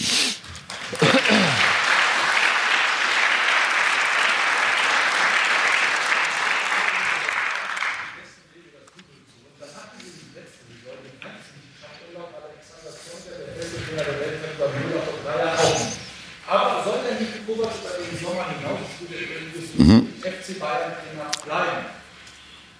Fangen wir noch mal an, kein Problem. Ja, so so ist, ist besser, ne? Mhm. Also, Uli Köhler hat eben gesagt, die Bayern sind auf dem besten Wege, das Double zu holen. So, das hat letzte Saison Jupp Heynckes nicht geschafft und vor drei Jahren der beste Trainer laut Alexander Zorniger, Pep Guardiola, auch nicht. Aber gucken wir doch mal, weil über ihn wird ja diskutiert, was sagen die User? Soll Nico Kovac über den Sommer hinaus Trainer des FC Bayern bleiben? Und, tja, Es wird wirklich diskutiert, Ewald. 50-50, genau. Gucken wir uns doch mal die Gründe an. In Italien oder in Spanien, Ewald, wäre das natürlich ganz anders. Aber wir sind ja nun mal in Deutschland. So sagt ein User. Für und wieder. Kovac bekam eine alternde Bayern-Mannschaft, Ribery und Robben über den Zenit. Er konnte keine Transfers tätigen. Trotzdem wird er wohl Meister und Pokalsieger. Warten wir mal ab, wie es nächstes Jahr mit den von ihm gewünschten Spielern läuft. Eine die auf den 50 Prozent sagen, dass er nicht Trainer bleiben soll. Kovac ist ein guter Trainer, aber er ist nicht gut genug für die Bayern. Er hat keinen Plan B, sagt übrigens Erik Ten Haag Bayern. Trainer von Ajax Amsterdam. Rotiert null, weil er schon in seinem ersten Jahr bereits nach fünf Monaten um seinen Job zittern musste. Keine Spielidee, kein Tempo, suspekte Wechsel. Ja, keine Bayern-Mentalität, sei mal dahingestellt. Wir sollen erstmal Taktik groß schreiben. ich freue mich sehr über Ewald, weil er immer so wunderbar emotional ist. Ne? Tobi, rein rational wie würdest du denn die Prognose sehen? Bleibt Kovac, wenn er nur einen Titel holt oder gar keinen Titel? Einer ist ja ziemlich sicher, glaube ich. Also reicht ihm ein Titel zum Verbleib? Wie zu Freddy sage ich, dass einer äh, schon sicher ist, mhm. die Meisterschaft. Und ich sage, wenn er die Meisterschaft holt, dann müsste er bleiben. Aber ich glaube, wenn er die Meisterschaft holt und in Berlin spielt sich ähnliches ab wie letztes Jahr im Pokalfinale und die Bayern unterliegen Leipzig, dann könnten die Diskussionen uns noch ein paar Wochen über den Sommer begleiten könnte also doch durchaus auch spannend werden, gerade was die Personalien beim FC Bayern angeht. Aber komischerweise, auch bei Borussia Dortmund gibt es so eine schleichende Unzufriedenheit über den Trainer Freddy, trotz 70 geholter Punkte. Wie kommt das? Ja, ist aber zumindest nicht so, dass, äh, dass sich ein äh, Geschäftsführer oder ein Sportdirektor hinstellt und sagt, äh, keiner hat hier eine Jobgarantie. Also mhm. so, so weit. Na, der hat sie ja bekommen sogar die Jobgarantie, ne? Jetzt in dieser Woche. Also es ist insofern ähm, schon natürlich eine sehr unterschiedliche Situation. Mhm. Ähm, ich würde mal sagen, Dortmund ist immer noch sehr geprägt durch die Klopp-Ära. Das heißt, dieses Entertainige, was Klopp hat, das hat ja auch über manches, was sagen wir mal im rein Fußballfachlichen ist, auch manchmal ein bisschen hinweggetäuscht. Dortmund hat jetzt nicht so einen ganz überragenden, spielerisch schon ganz überragenden Fußball gespielt. Das wurde aber durch, durch einfach diese, diese Unterhaltsamkeit und ja auch die Unterhaltsamkeit für jeden einzelnen Spieler und für jeden, der beteiligt ist, nicht nur fürs Publikum, äh, wurde das natürlich auch kompensiert, überdeckt. Und äh, das schafft jetzt ein Klima, dass man so ein bisschen Kloppo doch ganz gerne hätte. Mhm. Ähm, ein bisschen davon hat ja Thomas Tuchel erstaunlicherweise durchaus gehabt. Da gab es dann wieder andere Dinge, die nicht stimmten. Mhm. Ähm, äh, man sucht da immer die eierlegende Wollmilchsau. Das ist einfach so. Und ähm, das, äh, je, je höher sozusagen die Ansprüche sind, desto mehr ist das so. Ich wollte nur mal sagen, im Ausland, äh, Zinedine Zidane ist ja auch ein relativ bekannter Trainer. Ich glaube, der hat ungefähr gefühlte dreimal die Champions mhm. League hintereinander gewonnen und man hat ihn trotzdem aus dem Job geekelt, um ihn dann jetzt wieder zurückzuholen. Also das ist nicht nur eine deutsche Krankheit. Ja. Aber auf der anderen Seite, wenn du sagst, wenn du sagst, äh, das liegt schon ein bisschen daran, dass alle halt noch so ja an Jürgen Klopp hängen. Wie sehr, Alex, müsste man doch den äh, Dortmunder Verantwortlichen in Stammbuch schreiben, sich ein bisschen von dieser äh, Kloppo-Romantik zu lösen? Du bist näher dran, ja. Ich kann es äh, so nett sehen aus der Entfernung. Da gab es eine Aussage, dass ein, ein Aki Watzke dann sein, sein Trainer, Trainer nochmal korrigiert hat, was für mich zu viel mehr ähm, Diskussionen wieder, äh, wieder geführt hat, aber was dann auch natürlich das Recht von einem, von einem äh, Geschäftsführer, von einem Vorstand oder von wem auch immer ist, es hilft nur einfach in der, Situation, in der Situation nicht. Mhm. Ähm, ich finde, äh, dass es nicht den Eindruck macht, auch mit Sebastian Kehl, der da, glaube ich, eine, eine ganz, ganz tolle äh, Rolle spielt innerhalb der Moderation auch des, äh, des Clubs und der verschiedenen Ebenen, ähm, äh, dass sie das eigentlich ganz gut machen. Es gab mhm. diese eine Aussage jetzt darüber hinaus, ob dann die Kollegen Medien dann äh, abfordern, dass jetzt gleich ist eine Jobgarantie oder eine Vertragsverlängerung oder ähm, eine öffentliche Ansage. Wir sind total äh, äh, happy mit Lucien Favre.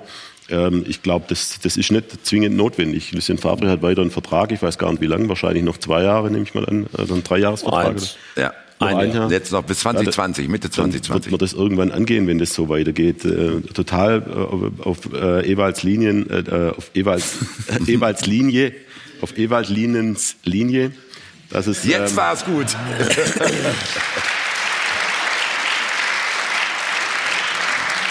ähm, dass, äh, dass, dass da eine gute Arbeit einfach gemacht wird und die wird auch, glaube ich, weiter Früchte tragen. Ja, Altersstruktur, ähm, äh, Erfahrung und das, ich glaube, das sehen die BVB-Busse auch. Ich denke, dass es, glaube genauso wie Guardiola gibt's halt nur einmal. Ja, den, den kannst du nicht, den kannst du nicht nochmal klonen. Und ich sehe auch im Moment keinen, das war ja auch eine, eine Ansage, ähm, ähm, äh, zum Beispiel bei Bayern, dass es im Moment keinen deutschen Trainer gibt, der mit ihm zu vergleichen ist. Auch in der Art und Weise, äh, Julian Nagelsmann wird, wird eine ganz, ganz spannende Karriere noch hinlegen. Mhm. Aber ich finde, äh, Lucien Favre sieht nach außen äh, und auch von den Ergebnissen, von der Art und Weise Fußball zu spielen, so aus, dass es genau der richtige Trainer ist beim richtigen Club jetzt gerade. Gut, ihm fehlt natürlich doch unterm Strich mal ein Titel, kann man machen, was man will.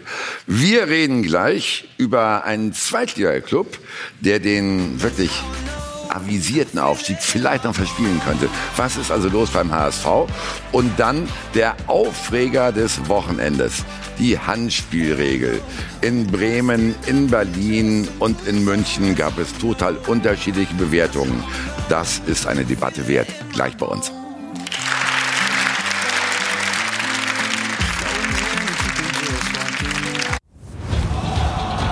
Von Torra, der O2 Fußball Talk. Von Torra, der O2 Fußball Talk. Wir werden zurück und richten unseren Blick nach Gladbach. Das Team hat gestern wieder eine Enttäuschung abgeliefert. 2 zu 2 zu Hause gegen Hoffenheim und unterm Strich stehen zehn Punkte aus den letzten zwölf Spielen. Dabei waren die vor genau drei Monaten Ewald noch Tabellenzweiter, punktgleich mit den Bayern. Warum kriegt dein alter Verein plötzlich nichts mehr auf den Rasen? Ja, das ist schwer äh, von außen zu, zu beurteilen. Sie waren Dritter nach der Hinrundentabelle, hatten 33 Punkte und jetzt sind sie in der Rückrundentabelle bei zwei Spielen, die noch fehlen, äh, stehen sie bei 19 Punkten. Und sie sind mit drei Siegen sogar in die Rückrunde gestartet. Dann genau kam so. erst der Bruch. Dann kam ein richtiger Bruch und seitdem ähm, ja, äh, ein, wenn sie ein, zwei Mal nur drei Punkte geholt hätten, dann sieht man ja was, äh, dann wären sie schon in der Champions League und das ist schade. Das Weil der Bruch ja, glaube vor der Bekanntgabe von, äh, von, von, der, von der Trainertrennung war. Absolut. Ja. Richtig, ja. Äh, das ist das Verrückte dabei. Sie spielen auch einen völlig anderen Fußball jetzt als noch in der Hinrunde, sogar als noch in der Rückrunde. Äh, ist das auch äh, ein Stück weit der Verunsicherung geschuldet, die die Mannschaft ergriffen hat, nachdem diese Heimserie plötzlich gerissen war? Das war das 0 zu 3 gegen Hertha zu Hause. War das ein Knackpunkt? Also zunächst muss man natürlich auch sagen, kann man sagen, Sie haben vorher sehr erfolgreich gespielt, aber die Bundesliga ist an jedem Wochenende ein richtig ekelhaftes Geschäft, um drei mhm. Punkte einzuholen. Mhm. Also vor allem, wenn du vorne dran bist und du musst vorne dran bleiben, dann musst du jedes Wochenende drei Punkte holen.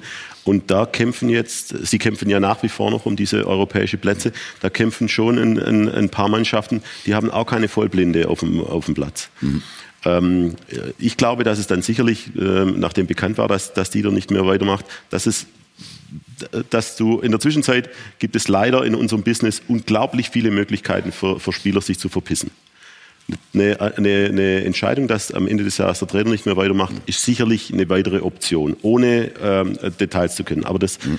zu kennen, das hilft sicherlich, das hilft sicherlich nicht. Ja. Spielerisch kann ich es jetzt auch aus der Entfernung nicht bewerten, ja, ob da ein klarer Knacks drin mhm. war, mhm. ob eine äh, ob, ob, eine Systemumstellung jetzt was, was kaputt gemacht hat mhm. oder nicht. Ähm, ich glaube, sie haben irgendwann mal das System auch äh, System gewechselt. Auf 4-3-3 war aber zu Beginn der Saison damit sehr erfolgreich, dann mal wieder ja, zurückgedreht. Das ja. glaube ich auch mal. Genau. Ähm, aber, aber insgesamt macht es auf mich einfach den Eindruck, sie sind ja immer noch dran.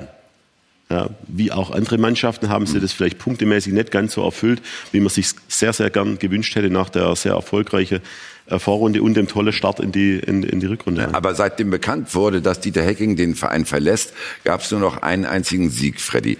Also wie klug war es von Max Eberl, das so vorzeitig bekannt zu geben?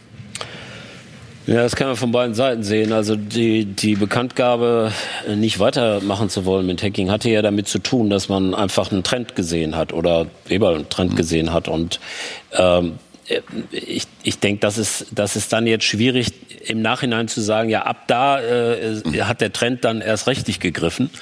Würde ich nicht sagen. Ich glaube, es ist, äh, es ist einfach ein Abwärtstrend, der auch nicht Ja. so richtig erklärbar ist.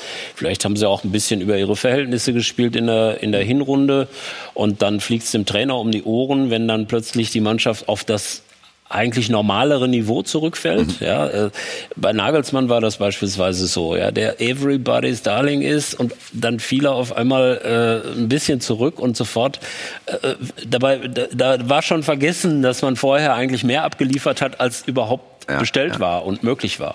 Aber- aber und wenn das, du das Hacking jetzt Problem siehst- hat Hack, äh, das, das Problem hat er jetzt auch. Ja, ja aber wenn, wenn du jetzt siehst, wie er die letzten Spiele zu Ende bringen muss, mit dem Wissen, er muss gehen, wo nimmt so ein Trainer noch einen Antrieb her? Was macht das mit dem Trainer, das zu hören, zehn Spieltage vor Schluss? Also ich, da sitzen ja zwei Trainer, die das genau wissen. Ich glaube, da hätte ich erst recht. Natürlich, der Antrieb ist eher verdoppelt, dass er es gut hinkriegt, äh, um auch einen guten Abgang zu haben. Aber es ist halt schon so, die Macht der Spieler ist, wird ist unermesslich. Jetzt, ich weiß nicht, wie es in Gladbach ist, aber insgesamt in der Bundesliga Spieler machen, was sie wollen und kommen immer damit durch, mehr oder weniger.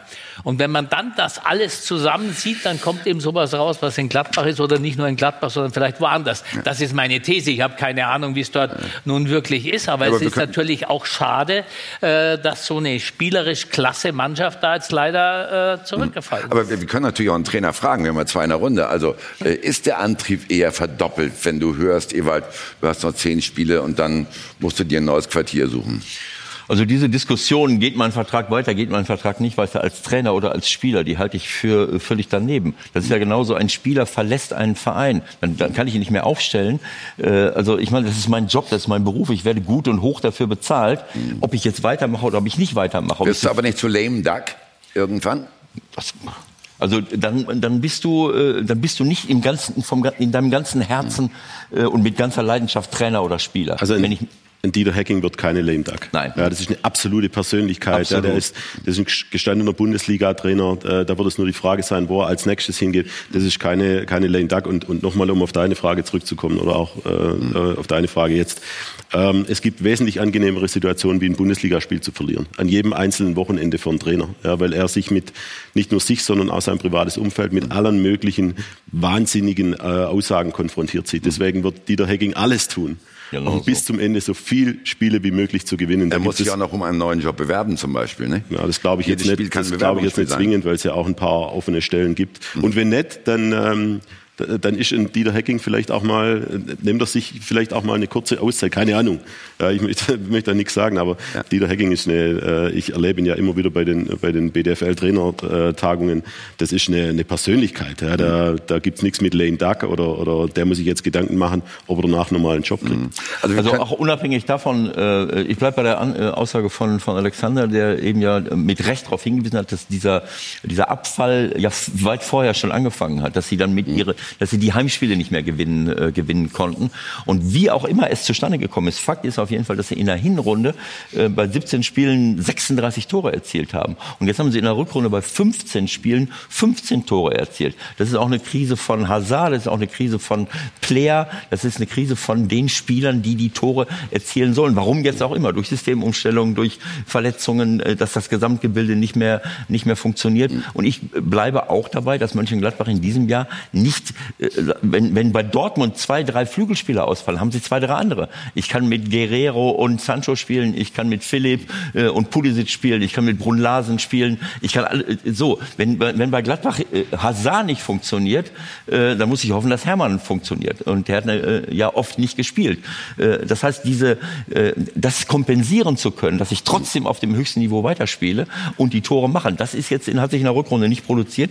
Und deswegen, die Anzahl der Gegentore ist fast die gleiche, aber sie haben 20 Tore weniger geschossen. Also, es reicht bis- bis wahrscheinlich, reicht wahrscheinlich nicht auf eine ganz lange Saison. Man sieht es ja in der Tabelle, Tobi. Äh, plötzlich ist äh, Gladbach nur noch einen einzigen Punkt vom Platz 8 entfernt. Läuft, äh, läuft der Club sogar Gefahr, das Minimalziel zu verfehlen, nämlich die Europa League? Die Gefahr läuft da definitiv. Und was mich äh, in Gladbach jetzt wundert in der Rückrunde, Sie kennen das Umfeld viel besser als ich, aber am Bökelberg oder im Borussia Park normalerweise war die Stimmung immer sehr positiv der Mannschaft gegenüber und das war ja äh, also eine Festung dieses Stadion und das hat jetzt in so einem schleichenden Prozess irgendwie äh, Disput gebildet zwischen Mannschaft und Fans. Und wenn ich dann gestern nach dem Spiel sehe, die Mannschaft will zu den Fans und quasi sich bedanken und dann gibt's nur Pfiffe und quasi die Aufforderung, dass sie nochmal kommen sollen, um sich nochmal auspfeifen zu lassen, da muss irgendwas äh, sehr im Argen liegen und kaputt gegangen sein. Auf der anderen Seite, anderen Seite, äh, sie sind auch nur zwei Punkte hinter einem Champions League Platz, ne? Das muss man auch sehen. Äh, und Was das möglich ist ja, gewesen, gewesen wäre bei Gladbach ist natürlich der Wahnsinn. Also das äh, Spielermaterial, wenn man so ein schwieriges Wort, aber die Spieler auf den Außenbahnen, ähm, nicht mit Dortmund vergleichbar, aber im Zentrum, wenn man sich das anschaut, da war in der, in der Hinrunde haben wir immer diskutiert, wen lässt jetzt eigentlich Hacking draußen? Und dann hat er Zakaria und Neuhaus und Cuisance und einem nach dem anderen und eigentlich ein Überangebot. Und ähm, jetzt weiß ich nicht, ob es am Kader liegt, dass es nicht mehr so gut läuft. Ja. Ja, ich, ähm, ich weiß nicht. Ich glaube, dass ähm, äh, ja, dass diese ähm, für mich ist es äh, auch nicht so ganz nachzuvollziehen. Ich bin jetzt auch, äh, mein Lebensmittelpunkt ist in Hamburg. Das heißt, ich sitze jetzt nicht die ganze Zeit am Bökelberg und, und, äh, und schaue, äh, was dort passiert. Deswegen weiß ich nicht, was da im, im Einzelnen äh, gelaufen ist. Und das, was, was jetzt passiert ist, dass, äh, dass man erst den Vertrag verlängert, äh, ein Jahr mit Dieter, und dann sagt, es geht nicht weiter. Und das hätte nichts mit der aktuellen Situation zu tun. Das ist auch für Dieter schwer nachzuvollziehen und für andere auch. Äh, und das passt wieder in diese Diskussion, die wir eben hatten. Ich bin doch der Ansicht, dass die, die, der Respekt Trainern gegenüber hier bei uns in Deutschland wesentlich geringer ist als in, als in manchen anderen Ländern, vor allem in England. Das, äh, da brauchst du nur die Leute fragen, die dort in England, in England arbeiten. Und, Das ist aber auch eine äh, andere Jobbeschreibung. Die nennen das ja auch nicht Trainer oder Coach, sondern Manager. Und die, äh, die, die Aufgabenvielfalt, die Kompetenz ist viel weiter, viel größer. Ja, aber dadurch daraus auch die entsteht Gefahr. natürlich auch, ja, auch, aber daraus entsteht auch der, der Respekt. Und ändert sich teilweise auch. Also es gibt jetzt auch da das eine andere Modell, das weggeht von dieser, von dieser Manager-Tätigkeit, auch in England drüben. Ähm, das hat wieder was damit zu tun, wie man, ich weiß, dass in England, äh, wenn einer mit einem dicken Auto reinfährt, dass dann der Fan sagt, hey, unsere Spieler können sich diese Autos erlauben. Ja, in Deutschland ist da die Wahrnehmung ein, ein bisschen andere. Ich, ich, die Trainerdiskussion, so viel ich weiß, ist letzte Woche geführt worden, Gott sei Dank. Ähm, aber ich denke, dass man sich schon hinterfragen muss, was für Möglichkeiten der Trainer in der Zwischenzeit aufgrund von seiner, von seiner Position hat, Dinge im Griff zu haben. Weil ich glaube, das bleibt unbestritten, auch wenn Robin gesagt hat, äh, vielleicht brauchen wir demnächst Trainer gar nicht mehr. Wenn du eine gute Mannschaft haben willst, dann brauchst du einen Trainer, der Dinge im Griff hat. Ja, das ist, glaube ich, unbestritten. Wenn du es nicht schaffst, dieser Trainer stellt jedes Wochenende, sollte die richtigen Leute aufstellen. Dieser Trainer muss an jedem Wochenende schon drei Spieltage vielleicht auch mal, äh, vielleicht auch mal weiterdenken. Also ich denke, dass es, dass es nach wie vor nicht möglich ist, kurzfristig, mittelfristig und langfristig erfolgreich zu sein in einem Verein, wenn du keinen Trainer hast, auf den du, auf den du baust und, und, und den du auch stärkst. Und das sagt jemand in dem Wissen, dass die großen Trainer Ehren wahrscheinlich längst nicht mehr so zustande kommen werden, wie es früher der Fall gewesen ist. Die Abstände werden immer kürzer und darum kann sich kaum noch eine Trainerära in Deutschland entwickeln. Also, Abschlussfrage jetzt, das muss ich noch schnell loswerden, weil wir müssen in den ganzen Themenkomplex Champions League natürlich auch noch die anderen Clubs einbinden, die da involviert sind. Äh, Schafft's Gladbach jetzt doch noch? zum hohen Ziel. Zwei Punkte sind es nur zur Champions League. Oder, oder siehst du eher Clubs wie Frankfurt oder Leverkusen, die heute noch aufeinandertreffen, in der Vorhand? Da zitiere ich jetzt mal Uli Hoeneß, der sagt immer, the trend is your friend und der ist nicht für, spricht nicht für Gladbach. Knackige Aussage und wir können uns darum gleich dem Streitsthema des Wochenendes widmen. Die Handelfmeter, die gegeben wurden oder auch nicht. Nach nur einem einzigen Spot fangen wir an.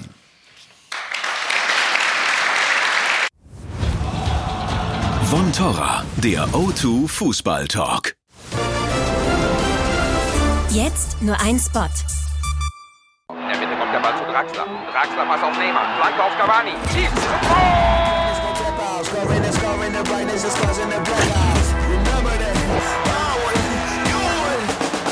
Starte jetzt bei Unibet mit deinem Wettbonus. Zahle 100 Euro ein und spiele mit 200. Unibet. By Players for Players. Von Torra, der O2 Fußball Talk. So schnell geht's und äh, schon sind wir wieder da. keine große Besserung in Sicht beim VfB Stuttgart. Das kann man sagen nach dem 1 zu 3 bei Hertha BSC. Da hilft auch der dritte Trainer innerhalb einer Saison zurzeit nichts. Aber Tobi, war es nicht auch eine Niederlage mit einem bitteren Beigeschmack?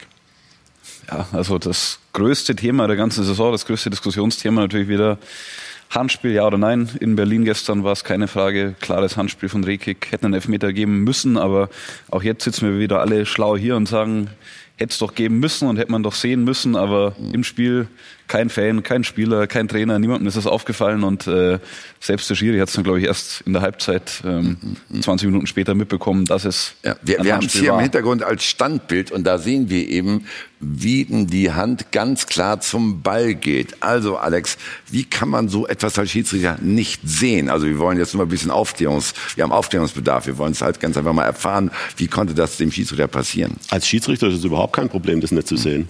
Mhm. Als äh, zwei Linienrichter, Schiedsrichterassistent, zwei Jungs in Köln, äh, also als sieben oder acht Schiedsrichter plus. Mhm. Offensichtlich wurde es ja auch von, von euch Medienjungs äh, nicht erkannt sofort. Mhm. Ja, da muss man eigentlich schon nachfragen. Ja, äh, in, in, der, in der Originalgeschwindigkeit habe ich gedacht, geblockter Kopfball. Ja, es gibt, einen ganz, es gibt einen ganz, ganz wunderbaren äh, psychologischen Test. Da spielen Basketballer sich immer den Ball zu und Du äh, gibst, äh, du gibst dann einem Betrachter diese, dieser Szenerie, ein Pass nach dem anderen, gibst du nur die Aufgabe, zähl die Pässe. Wie viele Pässe spielt die weiße Mannschaft? Und dann läuft einer, der ist im Gorilla-Kostüm verkleidet, läuft durch das Spiel. Und hinterher haben die allermeisten den Gorilla nicht gesehen. Weil sie auf die Pässe geachtet weil, haben. Weil sie die Aufgabe hatten, äh, die Pässe zu zählen. Das ist, das, äh, wir sind nun mal so. Also wir müssen einfach akzeptieren, dass es sowas gibt. Das gab es immer im Fußball, das wird es auch weiterhin geben. Das ist für mich auch nicht die Hauptdiskussion. Ich mache auch ja. keinem Schiedsrichter und keinem Videoschiedsrichter irgendeinen Vorwurf daraus. Der, der, Mensch der, ist nicht perfekt. Der Gorilla war direkt im Blickfeld. nee, der ja. Gorilla auch. Also der, war auch, der war läuft so Aktion, durchs Bild, mittendurch. Ja, aber die Aktion war genau dort, wo der Ball war. Hm. Ja, und trotzdem. Aber trotzdem, ich nehme den Günther so. Perl, der im Videokeller gesessen ist, in dem Fall im Schutz, der hat keinen äh, 60 Zoll Fernsehapparat, sondern mhm. der hat so einen Monitor da ja. unten. Das Spiel läuft, du schaust auf dieses Spiel drauf und der hatte keine Wiederholung. Diese Szene wurde jetzt nicht nachher wiederholt, die Ecke, in mhm. irgendeiner Form, sondern er sieht das in realer Geschwindigkeit. Der Videokeller kann sich aber anwählen, Uli, die Wiederholung. Das kann ja, er machen. aber da, dazu musst du einen Verdacht haben. Du kannst ja. ja nicht jede Ecke automatisch die Wiederholung anwählen. Das ist ja nicht möglich möglich, weil da kommst du ja. ja nicht mehr nach. Also musst du zumindest einen ansatzweise einen Verdacht haben. Wenn aber keiner was sieht, kein Spieler was sieht, kein Trainer was sieht, kein Publikum was mhm. sieht und erst in der Halbzeit irgendeiner sagt, das schaue ich mir jetzt nochmal an, die Szene, weil die will ich jetzt reinschneiden, sagt er, ui, da war ja, glaube ich, doch Hand. Mhm. Dann kann der Videoschiedsrichter einfach in dem Fall nichts dafür. Aber ich glaube, wir haben andere Probleme bei dem Videobeweis, als dass sowas in dem Fall für Stuttgart natürlich ja, komplett glaub, blöd gelaufen du, passiert. Wenn du einen einzigen Indikator brauchst in der Szene, wie schwer es für einen äh, Schiedsrichter war, dass kein einziger Stuttgarter Spieler auf ihn ja. zugestürmt ist. Weil heutzutage hast du es bei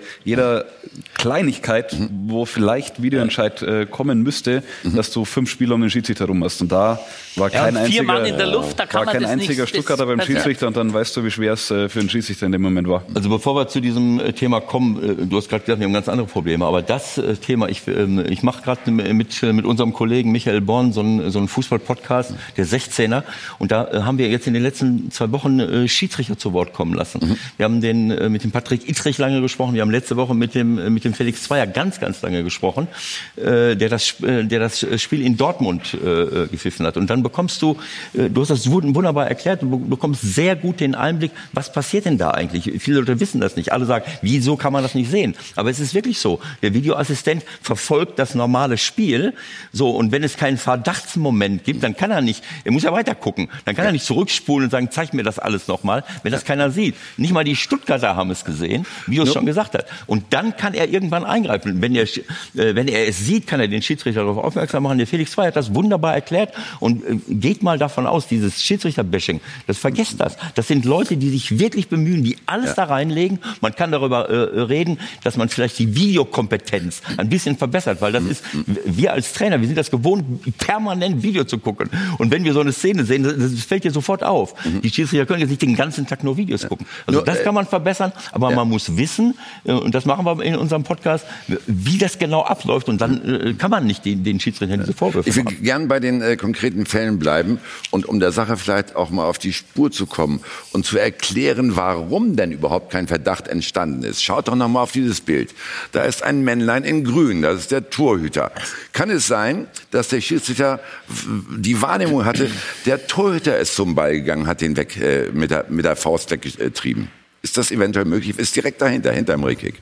Dann muss man das in, in Normalgeschwindigkeit, man muss Ja. es in Normalgeschwindigkeit laufen lassen, dann sieht man, wie schwer das ist. Ja. Aber es hat, glaube ich, sogar Nico Der Schiedsrichter guckt, äh, geschieht da ein Foulspiel. Der ist nicht darauf geeicht in dem Moment. Da, ko- da muss man erst mal drauf kommen, dass hier jemand mit der Hand so volleyballmäßig da reingeht oder Handballer. Also wenn er das kontrolliert hätte, hätte der es sofort Ja, klar. Ja. Wenn, einer, wenn alle protestiert hätten, guckt er sich die Szene an, hätte es Elfmeter gegeben. Ist natürlich für Stuttgart. Aber das ist natürlich dann so, wieder der Aufruf für alle Spieler, bei jeder Situation zu protestieren. So, jetzt kommt der Videokeller äh, natürlich erstmal ins Spiel. Der Nico Willig, der Interimstrainer des VfB, hat sich dementsprechend geäußert nach der Partie.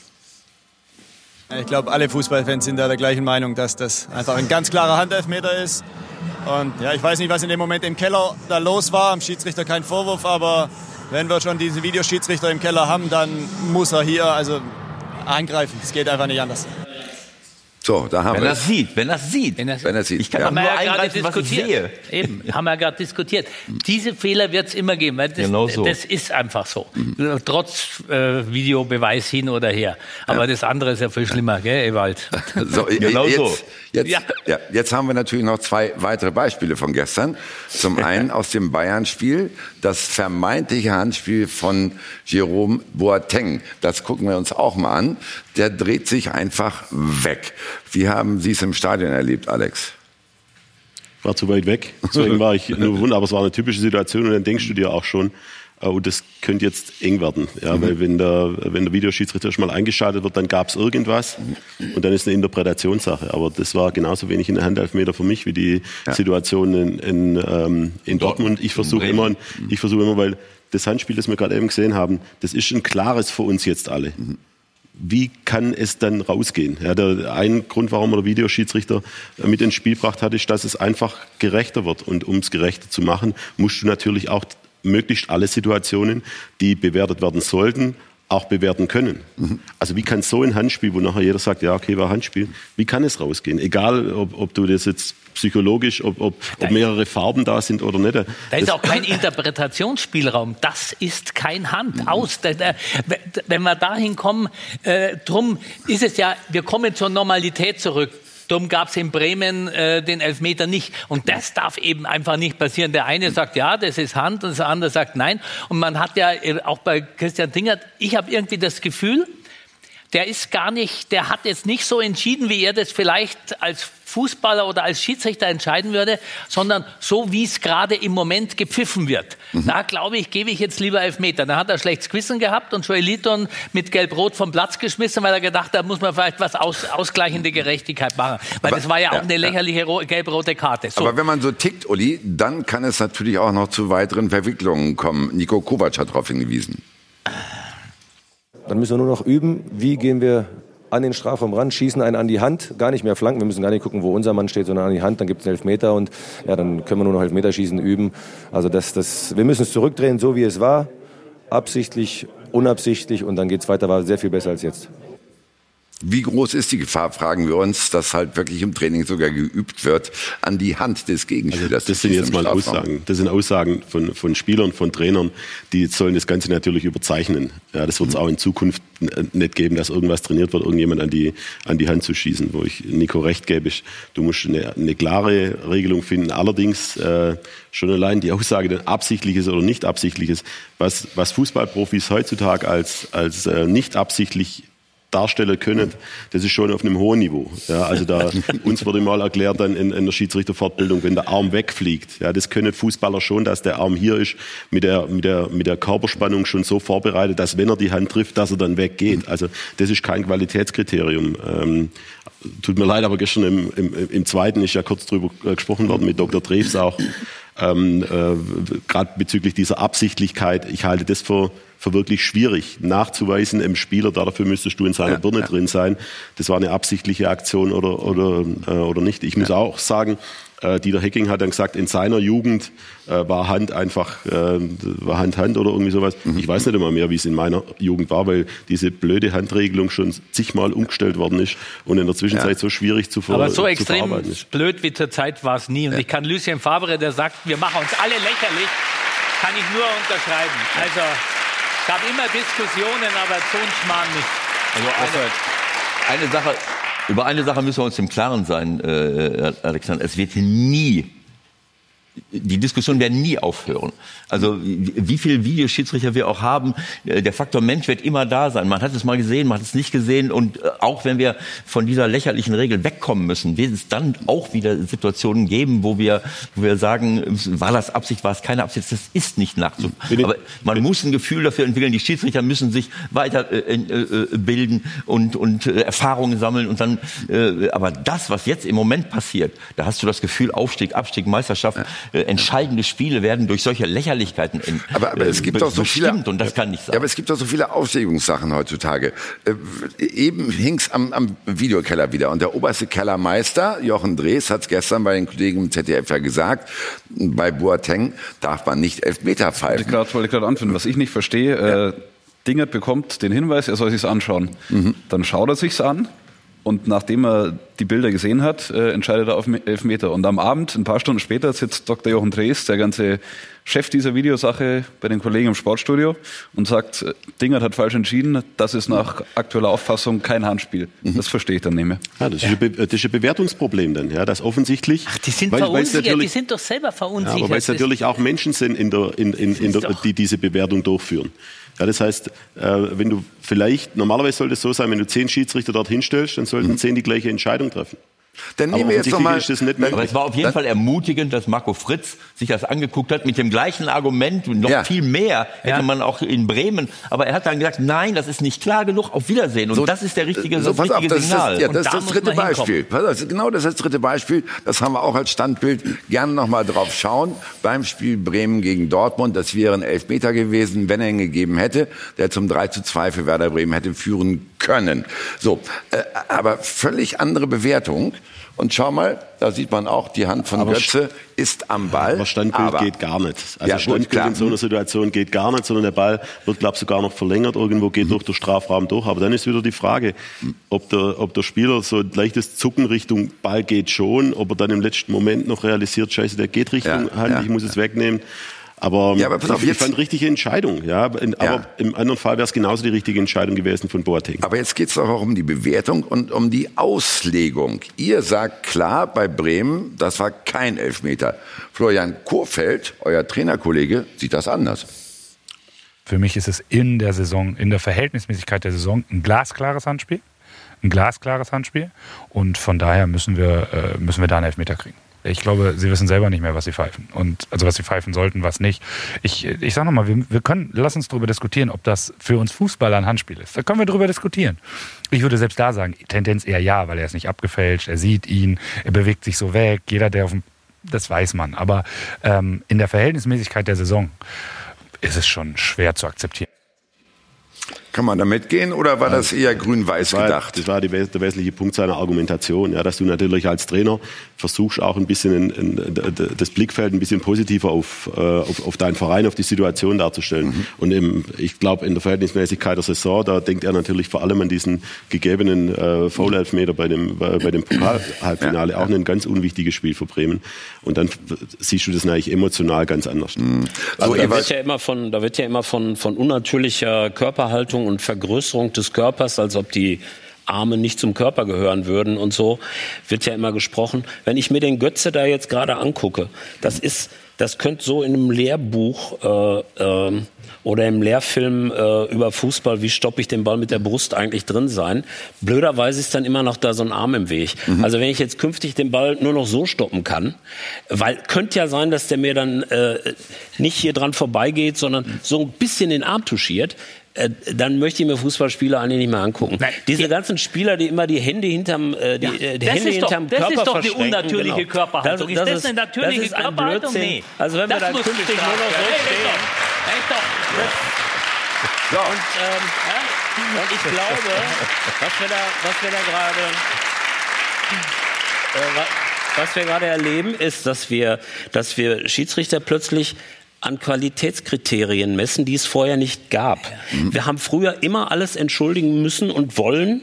Ähm, seit ich Steppke war und angefangen habe, Fußball zu spielen, ja gut, kann er nicht sehen, geht auch schnell, äh, blöd, da stand einer dazwischen und so. Jetzt gibt's auf einmal den Videobeweis und jetzt erweist sich, Fritz macht es offenbar in dem Moment besser. Gibt noch ein paar andere, die man jetzt nennen könnte. Gräfe, Fritz, der und so. Schiedsrichter in Bremen das sind gestern. Gewinner des Videobeweises sozusagen. Und dann gibt's andere wie Dinger, Zweier, die haben jetzt offenbar ein paar Mal schon das Vielleicht ist es Pech, vielleicht ist es aber auch ein Qualitätskriterium, Mhm. dass man ein Videobild sehr schnell äh, sich angucken kann, realisieren kann, was sehe ich da eigentlich? Mhm. Was passiert da eigentlich? Und das wird künftig ein Qualitätskriterium eines Schiedsrichters werden, wenn wir den Videobeweis behalten. Da bin ich völlig bei Ewald. So, also wie kommen wir aus sagt, der, das muss man ja, üben. Lass nach vorne schauen. Wie kommen wir aus der Nummer raus, Alex? Eher die Handregel modifizieren, die Absicht mehr in den Vordergrund stellen, wie es wohl auch angedacht ist, oder Videobeweis abschaffen? Videobeweis abschaffen wäre ich sofort dabei. Aber nicht wegen der, wegen der Entscheidung, ist es Hand oder nicht, sondern wegen der Grundsätzlichkeit des Spiels. Ja, der Videobeweis hat, es, hat, die, hat, die, hat die Emotionalität des Spiels verloren. Ich, ich glaube, wir sind, äh, ich bin da in der Minderheit, das akzeptiere ich auch. Aber ich, ich war mal bei einer, bei einer Sky-Show, da hat, äh, da hat Markus Merck gesagt, der, äh, der Videobeweis darf das Spiel nicht verändern und er verändert das Spiel. Ja. Du wartest bei jedem Torpfiff in der Zwischenzeit, ob es tatsächlich ein, ein Tor ist oder ob vielleicht noch irgendwo Ball entfernt ein Foulspiel war, das vielleicht doch noch irgendeine Rolle spielen könnte, um dann nachher nochmal zu feiern. Okay, die, die Anzahl des Feierns hat sich vielleicht verdoppelt. Aber insgesamt ist, halte ich es für das, für, für das Falsche in dieser extrem emotionalen Sportart Fußball, wo, habe ich auch schon mal gesagt, im, im Handball, Volleyball, Basketball gibt es ganz schwierige Regeln, wo, wo der Fußball der große Gewinner ist, weil es ganz einfache Regeln ist. Der Ball ist normalerweise ein Tor und dann ist es Tor. Das wird jetzt weggenommen und deswegen wird auf Dauer das Spiel für der, für der, für der, für der Zuschauer auch komplizierter werden. Ja, gestern Abend ist auch noch angesprochen worden, die Kommunikation dieser Situation, dass es das leichter machen könnte. Dann haben wir amerikanische Verhältnisse und da steht ein, ein, ein, ein Head-Referee, steht, drückt hier auf den Knopf und sagt, aufgrund Handspiel in der so und so vielten Minute geben wir jetzt das und das. Ja, das ist nicht Fußball. Fußball muss ganz einfach nachzuvollziehen sein. Und deswegen bin ich klar dafür, dass der, dass der Videobeweis, ähm, äh, dass, er, dass er wahr abgeschafft wird. Aber das Rad werden wir nicht mehr, definitiv nicht mehr zurückdrehen. Und wenn wir es nicht zurückdrehen, Ewald, dann müssen wir uns halt um die Handspielregeln kümmern. Äh, also wie kriegen wir da Grund rein? Gibt es überhaupt eine Möglichkeit? Versuch's mal kurz zu skizzieren. Ja, ganz kurz ähm, äh, würde ich, äh, was wir eben schon gehört haben, was, was Nico gesagt hat, was Lucien sagt, dass wir von dieser, dass wir zu der Absicht zurückkehren müssen. Es gibt keine andere Möglichkeit. Und das dann eben den Schiedsrichtern überlassen, das, äh, das zu empfinden, äh, das zu wahrzunehmen. Andere, eine andere Möglichkeit äh, gibt es nicht. Was den Videoassistenten angeht, äh, ich bin bisher immer dafür gewesen, aber es muss sich natürlich weiterentwickeln. Die, die Leute müssen, es, es darf nicht äh, zu lange dauern äh, und äh, wir, müssen, wir müssen Lösungen finden. Mit den Schiedsrichtern zusammen ähm, sind wir in der Diskussion, wir, da muss man einiges, über einige Dinge nachdenken. Ich glaube, dass alle guten Willens sind und ähm, dann kann es auch gerechter werden. Ähm, aber es muss, man muss qualifiziert sein, das relativ schnell erkennen zu können. Ich keine Ahnung, äh, ob man vielleicht neben dem normalen Bild, was der Videoassistent sieht, direkt schon eine Zeitlupe daneben herlaufen hat. Ich weiß nicht, ob das technisch möglich ist. Äh, dann hätte der das gestern gesehen. Aber es darf nicht zu lange dauern. Und ich bin da auch bei dir, Alex. Ähm, wenn man äh, andere Sportarten, wo es diesen, diese Geschichten gibt, die sind sowieso dauernd unterbrochen. Ne, weil Handball, Basketball, American Football, da ist es hundertmal unterbrochen. Äh, beim Fußball eigentlich nicht. So, nun nimm noch mal den konkreten Fall von gestern. Stuttgart, Tobi. Wenn der Elfmeter gegeben worden wäre, hätte der VfB das 1-0 schießen können, in Führung wäre- gehen wäre können. Fahrradkette. Das sehe ich alles ein. Aber inwieweit hat dann der Videobeweis die Statik des Spiels doch verändert, dieses Spiels? Und inwieweit kann das Schweigen des Kellers den Abstieg beeinflussen? Ganz natürlich. Ich habe heute auch mit den Stuttgartern schon telefoniert. Die regen sich natürlich äh, riesig darüber auf und sagen, wir wären in Führung gegangen und dann wäre das ganze Spiel vielleicht anders gelaufen. Wir wissen es nicht, aber das kann ähm, den Abstieg beeinflussen. Auf der anderen Seite, Ewald Lien hat gerade gesagt, dass der Fußball wird gerechter und ich sehe es auch so, dass der Videobeweis den Fußball gerechter macht. Weil Ist der gestern wir, gerechter geworden? In dem der Fall nicht, aber wir widerspricht ja mit Sicherheit wenn man, jetzt. äh, Wenn man sich überlegt, wir hatten in der Saison, in der ganzen Saison an 32 Spieltagen kein Abseitstor. Mhm. Das äh, wird es ohne Videobeweis logischerweise nie geben und dadurch wird schon mal allein durch Mhm. diesen Fakt, dass das überprüft wird, richtig überprüft wird, der Fußball gerechter. Fängst du jetzt gerade an, darüber nachzudenken, was gut gelaufen ist? ja, das lief schon gut. Ja, ich, ich wundere mich. Also, äh, Weil er Journalist Keine- ist, keine- keine du, ne, deutsche oder? Mentalität. Ja, nein, das, ja, Ja. aber das ist ja genau der Punkt. Wir gucken bei allen Sachen immer, was läuft schief. Und äh, ein Schiedsrichter generell, wenn der Schiedsrichter kann die Weltklasse pfeifen, sagt hier kein Mensch was. Pfeift er irgendeinen einzigen Fehler, macht er einen Fehler, flippen alle aus, gucken was der da macht. Äh, Ich habe bei uns in der, äh, äh, wenn als Trainer habe ich, ähm, äh, wenn als Trainer musst du ja Spiele pfeifen. So, und dann wagt es irgendeiner von den Osterhasen, mich zu kritisieren oder meinen Co-Trainer. Dann bin ich immer ausgeflippt. Dann habe ich gesagt, pass mal auf, Leute, wir machen jetzt Folgendes. Wenn ein Abwehrspieler oder ein Stürmer einen Fehler macht, dann möchte ich, dass die anderen zehn sofort auf den draufstürzen, Rudelbildung, den beschimpfen. Das passiert nicht. Wir können 800 Fehler machen, sagt kein Mensch was. Der Schiedsrichter. So, und jetzt Dankeschön, dass du äh, gesagt hast, äh, wunderbar, wir haben, Ja. Gut. wir haben was richtig gemacht. Ja. Ich glaube, ich glaube, dass man an den Videobeweis, an den VAR insgesamt auch nicht den Anspruch stellen darf, dass er Fehler komplett eliminiert. Ja, wenn man sagt, ähm, das wurde ja auch schon mal aufgezählt von den Befürwortern, wie viel Fehler in der Zwischenzeit, ähm, wie viel es früher gegeben hat und jetzt, dann geht es schon mal in die richtige Richtung. Ich bin nach wie vor der, äh, der, dagegen, aber ich glaube, das macht grundsätzlich die, die, die, die, die Behandlung dieses Wars äh, richtiger. Ja, man, man, es wird nicht keine, keine Fehler geben. Gut, Ich glaube, dass alle es ein Fälle. typisch deutsches Syndrom ist, auch das besonders exakt auslegen zu müssen. Ich höre nichts von diesen Diskussionen in Italien und wahrscheinlich in England im nächsten Jahr, was passiert. Na, Typisch deutsch, wir wollen es jetzt genauso machen, wie die das uns alle vorschreiben. Nein, gesunder Menschenverstand wäre Weltklasse. Mann. Ich, ich äh, muss euch jetzt ein bisschen einholen, weil uns sonst die Zeit einholt. Ne? Ja, denn äh, wir haben halt noch ein ganz, ganz spannendes Thema und das läuft aufs Relegationsspiel hinaus. Ne? Der VfB Stuttgart kann aus eigener Kraft nicht mehr 15. werden. Auf alle Fälle wegen des schlechteren, wegen der schlechteren Tordifferenz nicht. Maximal Relegationsplatz und wird dann auf den HSV treffen. Das wäre ein Riesenspiel, ne? Aber der HSV, Freddy, wollte eigentlich direkt aufsteigen. Und nun haben die seit sieben Spielen keinen Sieg mehr geholt. Wie ist das zu erklären? Was ist da los? Ja, das ist ja schön, dass du das prophezeist, dass der HSV Dritter wird. Vielleicht werden sie auch Vierter. Kann sein, ja. Also wenn das mit dem Trend stimmt und wer, wer wollte Uli Hoeneß widersprechen, äh, kann das ja auch durchaus sein. Die spielen zum Beispiel nächste Woche gegen Paderborn in Paderborn, also gegen den Zweiten. Natürlich kann man äh, sagen, mein Glas ist äh, nicht nur halb voll, sondern quillt über. Und auf jeden Fall, das ist jetzt dann, da werden wir gewinnen, wie Hannes Wolf das jetzt macht. Aber es, äh, es, es ist nicht sehr wahrscheinlich. Im Moment ist eigentlich wahrscheinlich, dass HSV Vierter wird. Wo das herkommt, es, es scheint mir eine Mannschaft zu sein, in der es äh, hochbezahlte, ältere, nicht so starke Spieler gibt, nicht so überragende Spieler gibt, die aber immer irgendwie dann natürlich erstmal relativ viel vom Budget wegnehmen, die relativ viel Einfluss haben, ohne das äh, umzumünzen in eine große Leistung. Ja, aber Und Sie dann waren doch mal viele junge vorne. Spieler. Der schießt doch Tore, oder? Sie, aber Sie waren doch vorne, Sie waren doch mal Tabellenführer. So, unter, auch unter dem neuen Trainer Hannes Wolf. Ewald, du lebst in Hamburg. Und dann jetzt aber ganz plötzlich diese Heimpleiten ausgerechnet immer gegen Mannschaften aus dem Keller, wie Magdeburg, Aue nur unentschieden, dann jetzt das Drama äh, gegen Darmstadt nach 2 zu 0 Führung. Äh, Gibt es dafür mentale Gründe oder ist das sportlich äh, äh, erklärbar? Also erstmal ist es so, um ganz genau zu sein, Sie haben das Derby gegen uns gewonnen und dann hat es eins, zwei, drei, vier, fünf, sechs, sieben, acht, neun Spiele gegeben. Ein Spiel in der, äh, im Pokal, was Sie verlieren gegen Leipzig und dann haben Sie noch einmal gewonnen in Paderborn, äh, haben viermal verloren. Das war auch im Pokal übrigens. Pokal, Paderborn. In der Liga nichts Ach, das war, das ja, war Pokal. nix mehr. Ah, Dann haben sie in der Liga keinen. Das war ein Pokalspiel, richtig.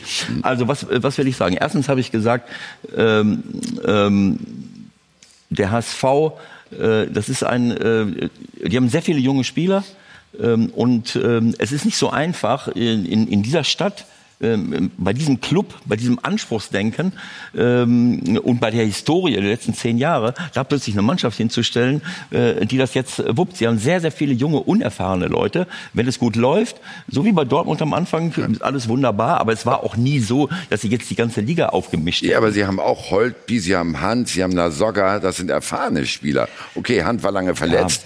Holtby haben Sie selber aus dem Rennen genommen durch die Suspendierung. Wie klug war das denn? In so einer Phase. Nein, nein, nein. Also das ist eine Sache von Holtby selber. Also ich, ich sage Ja, einfach... was klug jetzt? Hat deine Einschätzung da? Wie hast du es beobachtet? In so einer Phase? Wie soll ich das denn sonst machen? ich meine, wenn ein Spieler sagt, ich fahre nicht mit, äh, wie, wie soll ich das denn den anderen verkaufen? Na, der hat es ja zwei Stunden später eingesehen, kann ich sagen. Komm, Ach so, intern, ja, okay. Interne Regeln, ja doch, wirklich. Also ich, ich gehe jetzt, Ja. ich muss zum Flieger. Ach nee, doch, ich bleib da. Also ich bitte euch, also das, so etwas geht nicht und damit würde, würde sich ein, ein Trainer komplett. Äh, ich, äh, äh, ich sehe das ein bisschen anders. Also erstens ist es so, dass das schwer ist für, äh, für, den, für die Mannschaft, äh, diesen Druck standzuhalten, weil dafür so ein bisschen die Altersstruktur fehlt. Ganz, ganz viele junge Spieler. Äh, und ein Indiz ist für mich dieses gewonnene Derby. Das, Derbys werden ja hierzulande immer wichtiger und immer mehr aufgepusht. Und das Derby bei uns äh, gegen, gegen uns, gegen äh, FC St. Pauli, das war, als wenn äh, einmal in zehn Jahren haben wir ein Derby und äh, die ganze Stadt bricht zusammen. Als wenn es da um die deutsche Meisterschaft gegangen wäre. Das ist übrigens auch nur einmal in den letzten fünf Jahren gewesen. Ja, ich die weiß. waren ja nie in einer richtig. Liga. Ja. ja, aber äh, was ist passiert? Äh, Wir waren chancenlos. Der HSV mit seinen schnellen jungen Spielern hat uns dominiert, gewinnt 4 zu 0. Die haben das gefeiert wie eine Meisterschaft.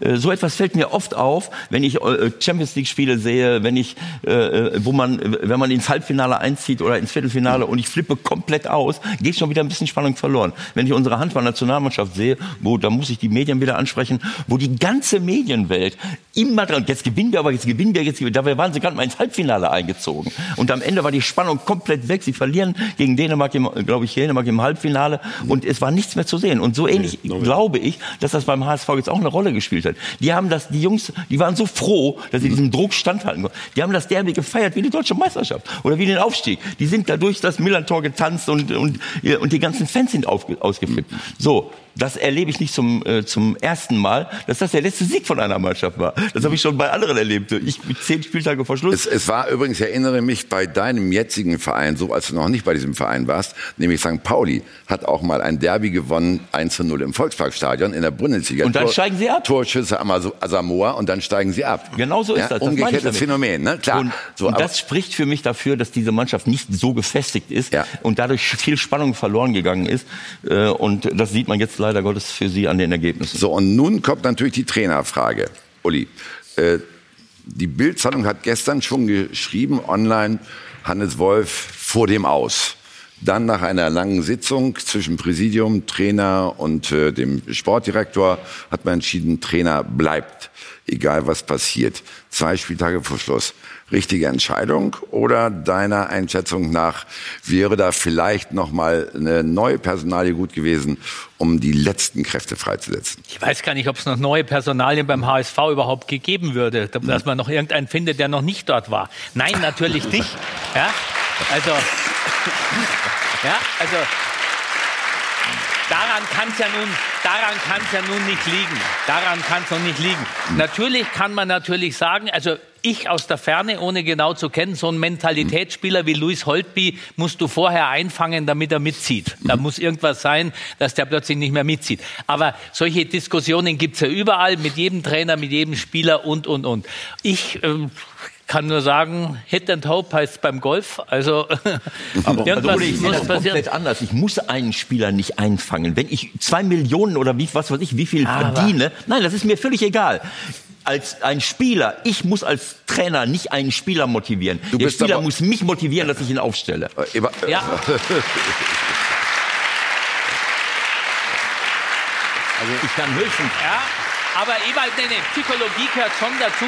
dass du, ich sag jetzt mal andersrum, Spieler bei Laune zu halten, wenn sie nicht spielen, ist schon eine Aufgabe vom Trainer. Das ist schon richtig, das ist richtig. Ich kann natürlich, ich muss als Trainer die Bedingungen setzen, dass sich alle wohlfühlen können und dass sie mitkommen. Das ist schon richtig. Aber das ist, das geht nicht. Da ist eine Grenze. Es tut mir leid, da gibt es kein Argument für. Das nicht Mo- ein einziges. Das Motiv des Spielers zu finden, um Leistung zu bringen, das ist richtig. Egal, wie hoch man das bewerten kann. Was man sagen muss, auch die drei Namen, die du genannt hast, Lasogga, äh, Lasogga Hand, ähm, Holby jetzt, waren auch schon Teil der letztjährigen Abstiegsmannschaft. Also man kann jetzt auch äh, nicht sagen, das sind aber genau die Spieler, die du jetzt auch wieder äh, einfangen musst. Ich denke, seit, äh, äh, seit 2007, äh, zwölf Jahre, gab es 20 Trainer, pro Jahr fast zwei Trainer, wie du es richtig ja auch schon gesagt hast. Ähm, man kann nicht immer nur sagen, ähm, Sie haben vorher mal von, einer, ähm, äh, von der Situation in Hamburg insgesamt äh, gesprochen in Bezug auf die, auf die Mannschaft. Ich glaube, man darf es ja nicht nur auf die Mannschaft beziehen, sondern auf den Verein insgesamt. Man hat versucht, die Trainer auszutauschen, versucht, neue Situationen herzustellen. Nichts hat, hat sich geändert. Jetzt steht da Ralf Becker, auch ein neuer Manager. Ich glaube, die einfachste Entscheidung jetzt gerade eben, würde er nur an seine individuelle Situation denken, wäre zu sagen, Wolf weg, zack, neuer Trainer her. Ich habe nachher alles gemacht, um es vielleicht noch richtig hinzukriegen.